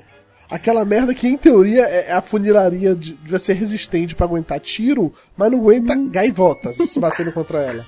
Tá bom. Mas são muitas, são muitas. E são centenas de Não, gaivotas. não fica no, no aeroporto, não fica um carinha com uma linha de chumbinha atirando nos, no, no, nos urubus Não, eles usam, lá? eles usam a falcão pra espantar os, os pássaros dos aeroportos.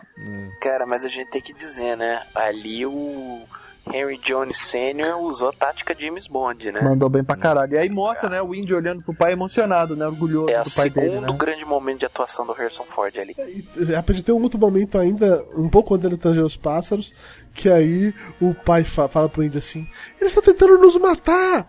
Eu sei, eu tô acostumado, você conta comigo sempre! Nossa, a sensação é nova pra mim! E aí mostra, enquanto eles estão ali, né, eles conseguiram se livrar dos aviões, aí mostra os nazistas negociando com o cara que tá com. O dono das terras, né? O Sheik lá. Que eles vão precisar pegar o grau, mas eles trouxeram tesouros, né? Em troca. O cara fala, não, não, eu quero esse Rolls Royce Phantom 2 aqui, né? O cara fala todos os detalhes do carro, né? Fanático. né? Que essa é uma cena aleatória sem sentido, parando pra pensar, pra ver agora hoje em dia. Ah, só pra dar um justificativa como é que os caras entraram lá no país e ninguém fez nada contra eles. É, e Ok, fazer a não- piadinha do Rolls Royce, né? Não, e pra explicar como é que os caras têm um tanque. Cara, eles são nazistas, velho. É, eles têm É. o tanque, né? É, entendeu? Não precisava. Bom, aí os Jones encontram o, Barbudo de novo, né? Ele conta que os caras já estão com o Marcos, né? Que eles têm um tanque, que eles estão indo lá e tudo mais.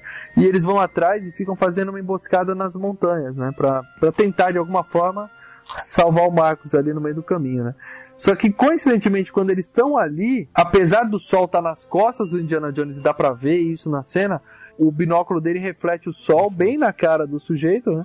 E o tanque explode o carro do, do amigo deles, né? Só que na mesma hora que eles estão ali, surge os cavaleiros lá da espada cruciforme e começam a atacar os, os nazistas, né? É, ali começa um puta de um tiroteio, é tanque pra um lado, cavalo, tiro, nazista. Nisso, o, o sênior, né? O, o Jones sênior entra no, no tanque, né? Encontra o Marcos, eles fazem uma saudação toda boba lá, que eu não entendi porquê, todo mundo pra morrer, os caras fazem piadinha. Nerd, nerd, nerd. É, é, nerd é foda, exatamente. E aí nisso o- o- chegam os nazistas e acabam fazendo o pai dele de, de refém também, né? Bom, aí aquela puta briga no tanque, né? Uma das cenas emocionantes, né? Uns 15 minutos de luta, né? Acontece de tudo ali, né? É, mas assim, de novo, vendo o filme, agora, com olhares de adulto, a gente para pra ver os absurdos erros de continuidade. O Indiana Jones, ele está em cima lá do tanque, ele tá brigando, ele cai no chão, fica pendurado naquele, naquele tanquezinho ali do lado, né, naquele canhãozinho do lado. Aí ele não consegue sair porque a porra da mochila dele, da sacola, tá presa. Ele tenta sair, não consegue, fica pendurado pela sacola, mas no momento que ele Andando, consegue desviar o caminho ali, que, sei lá, ele não vai mais bater contra a parede, magicamente ele consegue sair dali e subir, e a sacola continua pendurada por baixo do casaco, como estava desde o início. Não, mas isso não é o pior, ô, ô, Dudu. Antes disso, ele colocou uma pedra naquele mesmo tanque Nossa. e explodiu e formou tipo uma flor, né? O, o Sim, tanque. sim. Uma pedrinha explodiu o canhão. E quando ele tá pendurado, tá tudo inteiro de novo, né? O tanque tá raspando na parede com esse lado, então você não percebe. Aí tudo bem. Não, tinha virado, co- tinha calma aí, virado uma uma coisa. couve-flor. Não, não, virou couve-flor e continuou como couve-flor, só que o tamanho da couve-flor diminui na hora que ele tá sendo Ah, arrastado sim. pela parede. Mas é uma É, e o tanque aí. não tá correndo, o tanque tá andando a 3 km por hora. É, o tanque dos que ele, anos é- ele 40, tá né? ajoelhado, o Indiana Jones tá ajoelhado quando tá pendurado, cara. Dá pra ver é, o- a, a- a lerdeza do tanque, cara. Falou, puta, ele podia levantar e andar, cara. Mas também E dá, tirar a bolsa. mas também dá pra ver o poder do tanque na hora que um carro fica preso na frente, né? E o cara dá um tiro É. pra tirar o carro da frente, né? Que ele joga o carro longe. Isso também é muito legal, né? Bom, mas nisso tem aquela puta daquela briga, né? Tem uma cena engraçada também que o cara vai olhar pelo, pelo periscópio do tanque, vamos dizer assim. É, periscópio do tanque, gente. Que tanque tem periscópio, gente? Esse dos anos 40 tinha, né, cara? E o Indy tá com a cara enfiada no negócio, né? Depois ele, ele vira pra dentro e fala alguma coisa em alemão, né? Tem uma curiosidade que tá na internet que ele fala assim: esses americanos lutam que nem menininhas, né? E nisso vira o periscópio e apaga o cara, né? Lá dentro, que ele toma uma porrada do negócio, né? Tem toda a luta, o, o, o Jones, o velho, quase morre, que ele fica preso na esteira e o Indy prende ele com chicote e tal. Emoção pra caralho e tal. E no final o, o Barbudão salva o pai e fica só o Indy e o nazista velho lutando no tanque, né? E aí, pela primeira vez no filme, o chapéu de Indiana Jones voa. Finalmente o grampo solta da testa dele e o chapéu cai, né? E ali, quando o chapéu, logo depois que o chapéu cai, o tanque cai no desfiladeiro. Então, quem é muito inocente podia chegar a pensar que aquilo foi um sinal pra dizer que o Indy se fudeu, morreu, né? É, mas você sabe que, como na época esse filme foi lançado, rolava histórias e de novo, não existia internet naquela época, então todo boato que você ouvia podia ser verdade. Era o É. último filme, era O a última título tinha cruzada, isso, né? que ele iria morrer, ali já tava lá com, sei lá, uma hora de filme, é, de quase duas horas de filme já tava no final, então poderia realmente ser factível o Indiana Jones morrer pra salvar o pai ou algo do gênero, entendeu? Por mais que fosse surreal a gente pensar nisso, mas ainda assim existia um. Eu, pelo menos, senti medo quando vi a primeira vez. Até porque o lance do chapéu saindo da cabeça dele, o chapéu que nunca sai da cabeça É, dele. podia ser simbólico mesmo. né? Antes de cair, podia ter um simbolismo. Pois é. Mas todo, todo mundo pensou mesmo, né, cara? Nisso cai o tanque, né? Uma cena muito ridícula do bonequinho, né? Do nazista Ah, caindo. tosco pra caralho. Puta do manequim quebrando lá embaixo, né? Outra falha de continuidade, porque quando o tanque bate, aquela parte de cima onde tava o boneco, ela cai, ela solta do tanque e vai pro outro lado, né? E aí logo depois mostra o tanque rolando inteirinho de novo, né? Com aquilo e explodindo lá embaixo, né? E aí todo mundo acha que o Indy morreu, fica aquele, o pai chora, né? Chora não, né? Se lamenta, pô, meu filho, eu perdi meu filho, eu nem consegui conversar com ele e tal. Né, é. Aí é muito engraçado que eles estão olhando, o Indy chega por trás, né? E fica olhando também, né? Tipo, o que, que eles estão olhando lá embaixo? Tá cena de pica-pau da porra, né? Total, total. E aí o pai olha para ele e não se toca, continua olhando lá pra baixo, até que, oh, é. Junior, tá muito legal. Ele dá um abraço, que é o único momento de afeto, né, dos dois, assim, que ele demonstra mesmo, mas na mesma hora ele bloqueia, né, todo o sentimentalismo e fala, vamos logo que a gente tem muito o que fazer, que você tá descansando aí, né. Ele cai no chão. É, e aí, quem chega voando pra ele, igual o martelo do Thor, com os acordes do tema dele, velho. Tô bem de leve. Tan, tan, tan, aí eu tô, tô, vem voando o chapéu. Foda, cara, foda. Aí finalmente ele chega no desfiladeiro da lua crescente, né? Que é. Ah, inclusive eu não lembro agora em que país é aquilo, mas aquele, aquele templo lá onde eles vão, aquele existe de verdade. Não foi, não foi cenário, não. É Petra, fica na Jordânia. É Petra! Tá dando uma de Galvão aí? Nossa senhora, que piada boa, hein? Essa foi. Cara, eu tiro na edição. Ah, não, não, deixa aí, deixa aí que essa é boa. Boa. Essa é boa. Mas o fato é que eles chegam dentro do desfiladeiro da lua crescente e tem uma entrada super discreta, né? O negócio que tá escondendo tem um puta de um castelo incrustado na, na pedra, né, cara? Esse de verdade, como o Marcelo falou, ele existe, mas ele não tem nada lá dentro, né? Ele é só a entrada, né? Só a a fachada, né, que, que fizeram. Você não sabe, né, mal? Vai que Acho tem, que é né? fachada, tem algumas coisas lá dentro, mas não é a parte de dentro que a gente vê no filme, entendeu? Uhum. Claro, até porque aquilo ali, obviamente, é cenário. Ali é sim, tudo. sim. Ali passou pra dentro é estúdio. Pô, mas como é que ninguém nunca tinha visto aquilo, né, cara? Como é que aquilo chama aquilo de esconderijo, né? Puta de um castelo de 10 metros de altura no meio da rocha, né?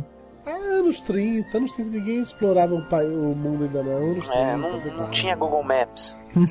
É, naquela época fazer essas coisas. Então. É, mas então, falando sobre as dicas, é, a, o lance da a primeira dica que é o homem penitente. Aí tá, não, tem toda aquela história, eles entram no, no, no- na paradinha e aí os caras veem ele, aí o cara, ah, Indiana Jones tem que ir, senão eu mato você, se você matar no voo, ele vai tirar no pai, e aí o Indiana Jones tem motivação Mas pra aí ir. tem uma Pronto, coisa que eu não entendi. Por que que o... o- Como é que os nazistas não se fuderam lá na briga do tanque, não mataram o cara?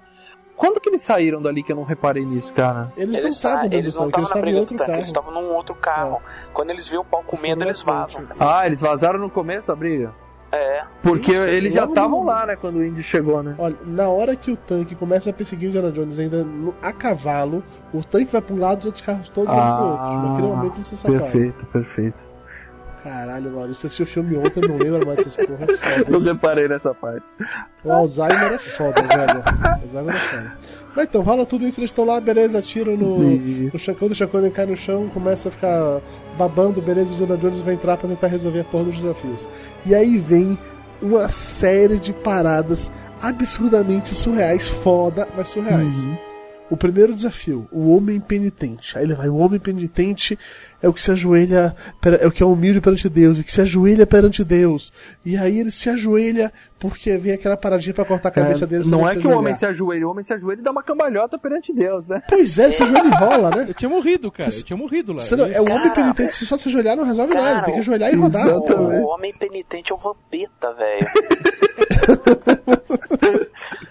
E aí vai no seguinte, o lance lá de escrever a porra do, do nome de Deus. Jeová, ó que piada legal. Não, mas começa com I, não sei o que legal. em grego é com I e tal. É, cara, na hora que ele pisa no primeiro que quebra, que ele cai pendurado, você olha ali embaixo, não tem nada sustentando porra de caralho de letra nenhuma. Mas é mágica. Não, e o detalhe, É, o detalhe pô. é que ele pisa na primeira letra errada e quando ele cai, ele segura na outra da frente, que também era errada. Que em teoria Era pra ter errado, caído é. tudo ali. Né? E outra, essa- essas é. armadilhas só funcionam uma vez, né? Porque depois fica um buraco. Quem é que passa lá arrumando, né? Tudo de novo pro próximo que vai cair. né? É muito estranho isso. Não, é que ninguém nunca passava na primeira, ninguém passava E a primeira ela esse é o dava a volta e voltava, né? Então, tudo bem. Não, mas né? tra... não, primeira travou na primeira. Ah, não, ele, ele botou. Ele lá. travou, senão ela ia voltar Ele pra botou a posição, corda. cortava a cabeça e não derrubava sangue, né? Porque se as cabeças do manequim rolando e não tem uma gota de sangue, né, cara? Assim, né? Uma coisa que é muito engraçada é a, é a dicção do Harrison Ford, né? Do Penitent Man. Ele fala. "Um, The Penitent Man, um, The Penitent Man. Eu vi dublado, não tem nada disso. Cara, é, é ele dando entrevista. Você já viu ele dando entrevista? Hum. Ele dá entrevista assim. Um, Maurício. É, Cara, ele é, é muito escroto. Então, mas essa terceira é genial. Quer dizer, é tosca, é impossível, mas é genial. mágica. É, Mas não, Não a é terceira, mágica. não, a Não é terceira é, mágica. muito legal porque é a brincadeira com, com ótica, né? Claro que é um que é um, tem um chroma key do bem filho da puta ali. Não, mas o problema dessa da ótica é que assim, se você tivesse ali e visse o buraco, era só você virar a cabeça um pouquinho pro lado, É. você percebia que era um Exatamente, truque ótico, entendeu? Só funciona naquele naquele E só funciona na câmera, não onde tá o olhar É. do Indiana Jones. Funciona E onde tá ali- a câmera lá em cima. No make-off eles explicaram como é que eles fizeram aqui. Eles fizeram uma maquete realmente Uhum, e contrataram um artista foda nesse negócio de pintura em perspectiva para ele. Ele pintou as paredes atrás, né, porque é um, é um tecido, é um pano lá atrás, pintado com as pedras, e tem É. um, um papel atravessado em que ele pintou também. Então aquela cena. Assim que, vamos dizer assim, que a, a, a ponte se mostra, né? Que a câmera vem um pouquinho pra direita e volta, que o cinema inteiro fala, nossa, que foda tal. Aquilo lá é uma maquete que eles estão filmando. Aquilo lá é imagem real de câmera, cara. Não é, Sim, não mas é tem uma truque outra digital. parte ali que não, mas tem uma outra parte ali que é o chroma key, é a hora que ele joga areinha. Isso, não, tudo bem. Ali, ali é escroto pra caralho. É, Então, mas quando ele joga. Ele joga areia, parece que tá invisível. É, então.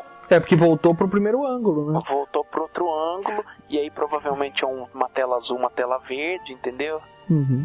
Mas assim que mostra ele atravessando, mostra de baixo, você vê que é uma puta de uma rocha, tipo de 10, 2 metros assim de largura, né, cara? Qualquer um que mudou um pouquinho o ângulo já dá pra ver, né, cara? Bom, mas tudo bem, a, a cena foi sensacional. O legal também vale dizer aí que a, o, é uma curiosidade só: o cara que atirou no Sean Connery, ele usou o revólver do 007, do James Bond e do Sean Connery pra atirar nele. Não, Walter PPK.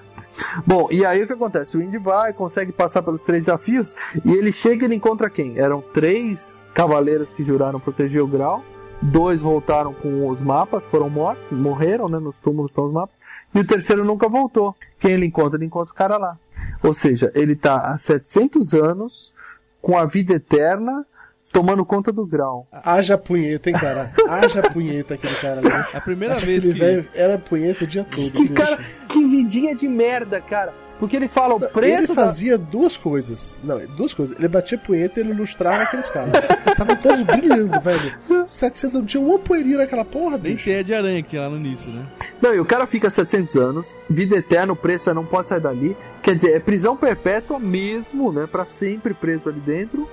E envelhecendo, porque ele não tá jovem eternamente, ele tá um velhinho zoado. Tanto que ele tenta bater no índio com a espada e cai pra trás, né, cara? É, mas com 700 anos também não precisa, Até que ele né? tava inteiro pra 700, né, cara? É, sejamos sinceros. E assim, uma parada que ficou, e isso é dúbio, eu queria até a ajuda de você pra chegar a uma conclusão, fala que o cálice não pode sair do grande selo. Beleza. Isso. Mas pra pessoa ser imortal, ela tem que ficar presa, ele também não pode sair. Não pode Tem. sair. É, de merda. Se for assim, então no momento em que eles cruzaram o grande selo, o Connery deveria cair morto no chão. É, Já não, que ele curou, mas. tu- é. tava, tava- Não, curou é. Depois que peraí, curou, tá peraí. curado. Depois que curou, tá Exatamente. curado. Você Ah, não é assim, que ficar é? Ah, tomando então tá xarope bom. pro resto da sua vida. Por causa... Porra, velho. É, ué. Se o cara tava com tiro na barriga, morrendo, o cara Não, joga aguinha nele. mas Mas já cicatrizou, já cicatrizou. O que não fica é imortal. Mas você vê que o preço é uma merda ter que ficar ali, porque a primeira coisa que o velhinho faz é tentar dar o golpe no Indy, né? Fala, Tó, Tó, fica com a espada aqui, eu te passo essa honra que meu turno acabou, eu tô saindo. Eu vou morrer Eu lá quero fora, morrer né? É, eu vou morrer em paz que eu não aguento mais ficar aqui batendo punheta e ilustrando, ilustrando o cálice, né? E aí chegam os dois, o, o nazista e a loirinha logo atrás, né? O legal aí é que vocês viram que o cara não tinha banheiro, a única coisa que ele tinha ali era aquela porra daquela bacia. Certo? Ou seja, aquela era a porra da privada dele. E a, a primeira coisa que o cara faz é pegar e dar uma golada naquela água. Bom, aí a loirinha escolhe o cálice. Ela já escolhe sabendo que é o cálice que vai matar ele, né? Que, que eu... Será? Isso foi para sempre Não, pelo- pra mim. Ela escolheu errado de propósito. Foi de Não, propósito. Foi de propósito. O olhar dela Porque ela queria que o Donovan morresse É, mesmo. na hora é que ele dá o gole e ele faz aquela cara de ah, deu merda, mostra a câmera, mostra ela, ela com aquela sorrisinha, tipo, eu sabia e tal. Se É. fudeu. É, Se ela tava com uma fudeu, cara de se fudeu. Aí ele, ele, ela fala, né, na hora que o Indy pega o outro cálice, ela, é, ela fala, é, não seria um cálice dourado. É, seria não, um- não teria como ser de ouro, né? É, E de novo vai um outro efeito tosco pra caralho, que é o cara envelhecendo e virando pozinho e tal. É muito Cara, bom. mas- Porra, Esse cara, eu é- tive esse é- cagaço esse nessa não é tão cena, ruim cara. não, cara. Esse aí é... Não, olha. Veja bem, de novo, quando eu vi em 89, eu achei foda. Isso. Quando eu vi hoje, eu achei muito Não, tudo ruim. bem. Porque tem tudo de ruim que. Envelheceu mal, mas pros anos É, 80 é foda. é. Foi foda. Esse não era tão ruim, é assim, ele não chega perto do que é o final do Caçadores, né? Que os caras derretem e tal. Mas Sim. esse até que é. Não, ok. cara, não. Não, não. O cabelo crescendo, não. Não, não é legal. Foi uma mistura de stop motion com maquete, com, É. com, com os bonequinhos. Isso, é um né? stop motion muito mal feito, muito Eu tosco. vi o Dead, eu lembrei porque eu já vi o É, Dead. cara. Dead. Lembrou mesmo. Isso. O cara do efeito isso. especial falou que eles. Parte era stop motion e parte era uma, um- uma massa, né, um bonequinho de massinha. Puta, aquele. A minha filha tem aquele, aquele brinquedo super massa que você vai empurrando com a maçaneta. Sabe, o cabelinho o vai cabelinho vai assim, sair. Não, ali Porra. foi stop motion. A massinha foi a parte que joga um ar quente que a cara dele vai enrugando. É uma, é uma, é um- uma massa que, que seca muito rápido. Bom, mas a cena, a parte, né? O cara empurra ele na parede, né? O cara morre só a caveirinha. E aí o Indy escolhe um outro cálice. Que ele fala, esse é um cálice de. De, De um carpinteiro. de um carpinteiro. Que também era dourado por dentro. Eu não sei se era ouro ali, o que que era, né? E fala, só tem um jeito de saber se esse é o cálice certo ou não. Porra, sei lá, cara, faz a loirinha beber, sei lá, dá um jeito, né? Antes de tentar se matar, né? Ah, mas tá meio na cara que eram mais humilde, né? O, o- tinha que ser o cálice menos cheio de teco-teco, né, cara? É porque o, primeiro cara, ele pega o cálice e acredita na loirinha cegamente. Ah, esse cálice é lindo. Com certeza é o cálice do rei dos reis. Pô, mas tinha um monte de cálice mais foda que aquele ainda ali, né, cara? Tinha um monte. O Indy, o Indy pega o único cálice cagado que tinha ali, né, Então, zoado. mas tinha 30 cálice foda e um, um cocôzinho ali, cara, porra. Um copo de requeijão ali, cara. Claro que ia ser o copo de requeijão, cara. Aí, aí o lance que eu dizendo, eu já deve ter feito vestibular há muito tempo. Professor, sabia que era parada de múltipla, de, de questões com múltipla escolha, sacou? Você coloca várias improváveis e uma só correta. É, É, isso. é. O que é isso. diferente é a única que tá certa, né? Só tem uma resposta que tá certa. Cara, imagina se tivesse a questão NDA, não era nenhum dos caras, cara. Aí, Aí ia ser foda. Aí, Se o cálice fosse, na verdade, o capacete do cavaleiro. Olha que foda. Bom, mas o fato é que o Indy enche o cálice lá na privada do Templário também, dá uma golada, né? E fica bem. Aí ele fala, você escolheu sabiamente, né? Aí ele sai e salva o pai. Essa cena é muito bem feita, é um efeito prático da barriga do Johnny cicatrizando. É, mas peraí, aí a gente vai de novo pra uma série de erros de, de continuidade, que é o lance da água na porra do, do copo. Primeiro ponto, ele dá pro pai beber ah, o copo. Lindo, ele dá, bebe aquele Um golinho meio maravilhoso. ali ok. naquele copo ali. Cai, pois é, aí depois ele começa a jogar água na ferida. A água, no primeiro momento, ele esvaziou quase toda, dá um corte de câmera, aí volta com o copo quase cheio de Mais novo. água. A água, quando começa a cair, já, já tá virando, parece Um água balde, um oxigenada, balde. que sai... Então, mas como é que Mas eles é um fizeram essa tudo. cena? A primeira é água oxigenada caindo em cima de alguma sujeirinha que eles fizeram lá de massinha, e aí forma espuma. Aí precisa ter o corte, porque na segunda é só espuma, e ele joga mais um monte de água pra lavar. E aí fica um efeito bem Pois é. legal, cara. Muito bem, e aí vai de novo, ele pega, ele depois de ter virado o copo a primeira vez, em que a água quase acaba, dá um corte, volta com o copo cheio de novo. Aí a água acaba, ele vira e dá até aquela balançadinha no take seguinte, quando o Chacon tá levantando, você olha pra porra do copo na mão de Chacon, você vê que tem um pouquinho de água lá dentro Dá, ainda. dá pra passar pra Caralho. todo Cara, mundo mas é ainda, o um cálice gole de ainda, Cristo, lá, né, cara. O É cálice, dos mágico. mila... é o cálice milagroso, é que nem milagre dos peixes. Não Ele para de ter multiplica. peixe. Pra multiplicar peixe, tem que Entendi. multiplicar água, né, cara? Então, se é assim, não precisava da porra daquele tanquezinho lá dentro, né? Era só você botar o copo que a água surgia naturalmente. Não, era, era só pra dar o start na coisa, entendeu? Entendi. É que nem o milagre dos peixes. Precisava de dois peixes pra, pra começar a bagaça. Não, mas ele poderia ter enchido todos os cálices, derrubava a água, o que continuasse cheio era o cálice milagreiro, cara. Pronto. Seria uma boa solução. Bom, o fato é que ele salvou o pai, e aí, no que ele salva, essa parte eu não entendi de novo, me expliquem, eu sou meio. não entendi mesmo, eu admito. Tá todo mundo lá, certo? Sai a loirinha e o índio, o chefe não sai, mas os nazistas estão todos lá armados.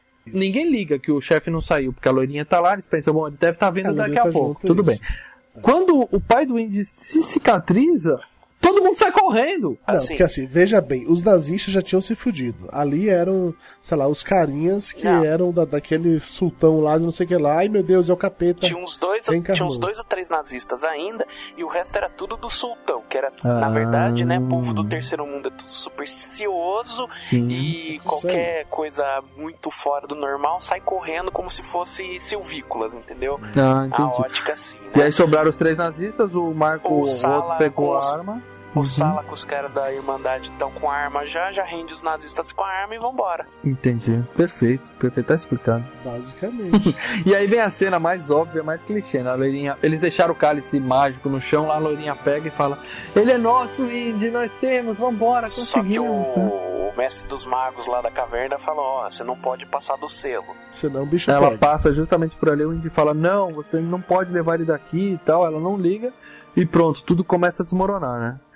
Abre uma rachadura e o cálice não caiu na rachadura. A menina pula pra pegar e dá um tabefe no negócio. Nossa, isso é muito foda, isso é muito bizarro. Ela joga o negócio pra dentro, né, cara, do buraco. Né? É outro com 60 milhões de erros de, de, de continuidade nessa cena, cara. Bom, ela dá o peixinho, manda o cálice pra dentro da fenda e ela cai, o Indy segura ela e o cálice fica ali, né, numa bordinha ali interna, né? E aí ela fica. Mas ah, essa é uma cena que eu acho legal, essa é cena que eu acho bonita, porque nesse momento aí que ela tá lá, ainda naquela parada de ganância, querendo pegar o cálice, o índio segurando ela, Uhum. aí fala, me dê sua outra mão, eu não vou conseguir ele segurar. Ela, não, não, eu tô quase lá, eu tô pegando. Ela tava naquela ganância, ela queria realmente o cálice, Isso. não era, a busca dela era pelo cálice, era pela fortuna e glória, como disse o Indiana Jones lá no segundo filme. Era isso que ela queria. E ela escorrega e cai. Cai na piscina de gelo Uhum. seco, né? Pois é. Na hora que cai, a terra embaixo Indiana Jones desce, aí ele fica pendurado, por alguma razão que eu desconheço, apesar de ter caído mais para de terra, ele ficou pendurado mais próximo do cálice do que estava antes.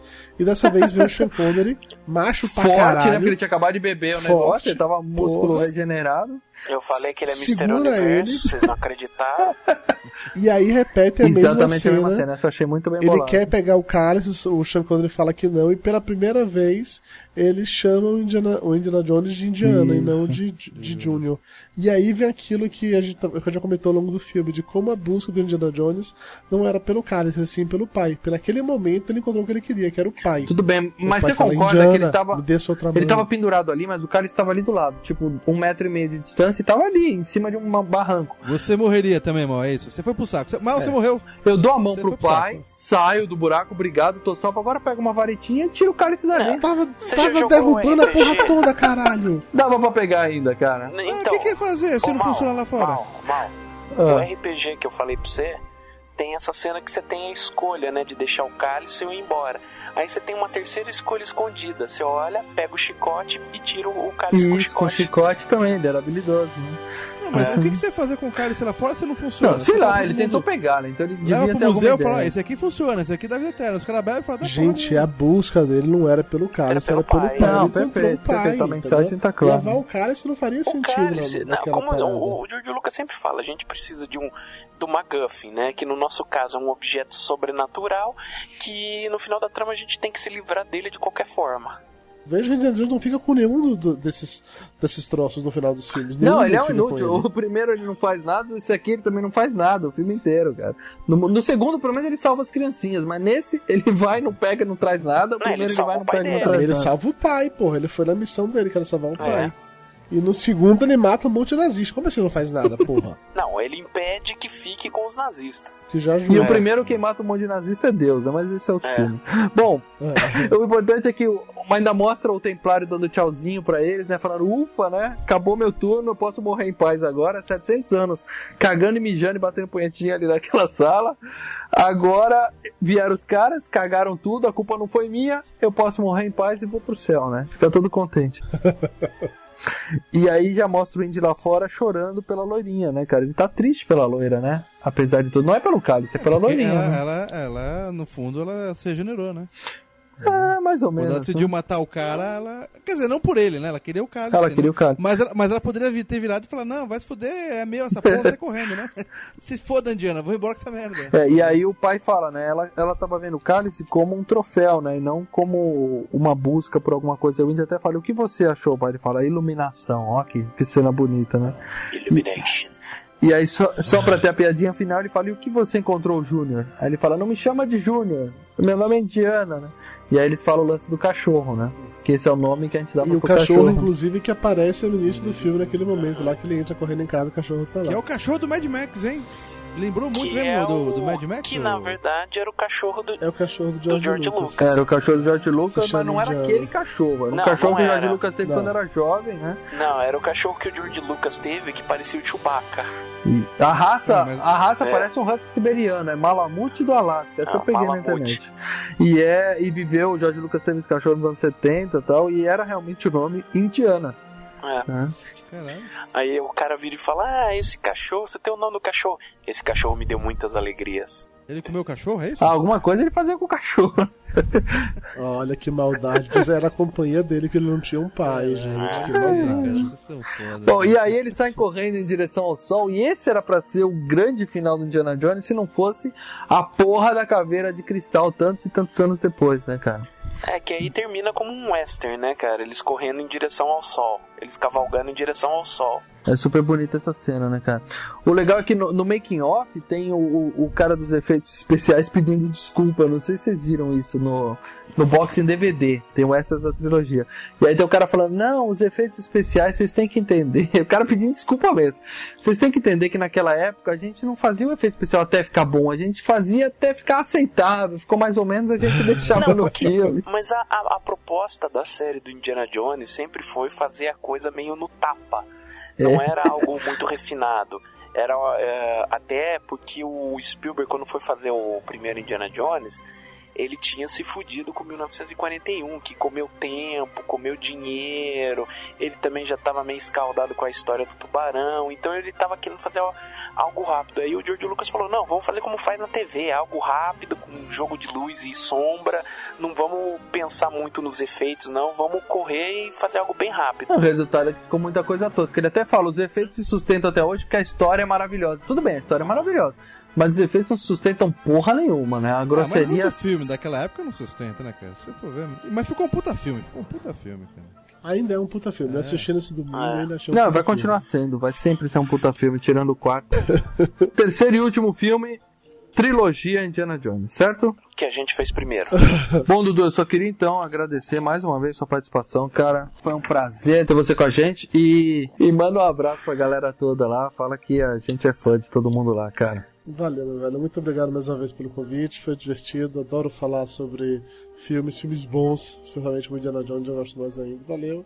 Me chame outras vezes, tamo junto. Um dia a gente vai fazer de Star Wars, a gente vai lembrar de você, cara, mas vai demorar um pouco ainda. Combinados. Eu vou assistir Star Wars em VHS pra comentar mais escrotamente ainda.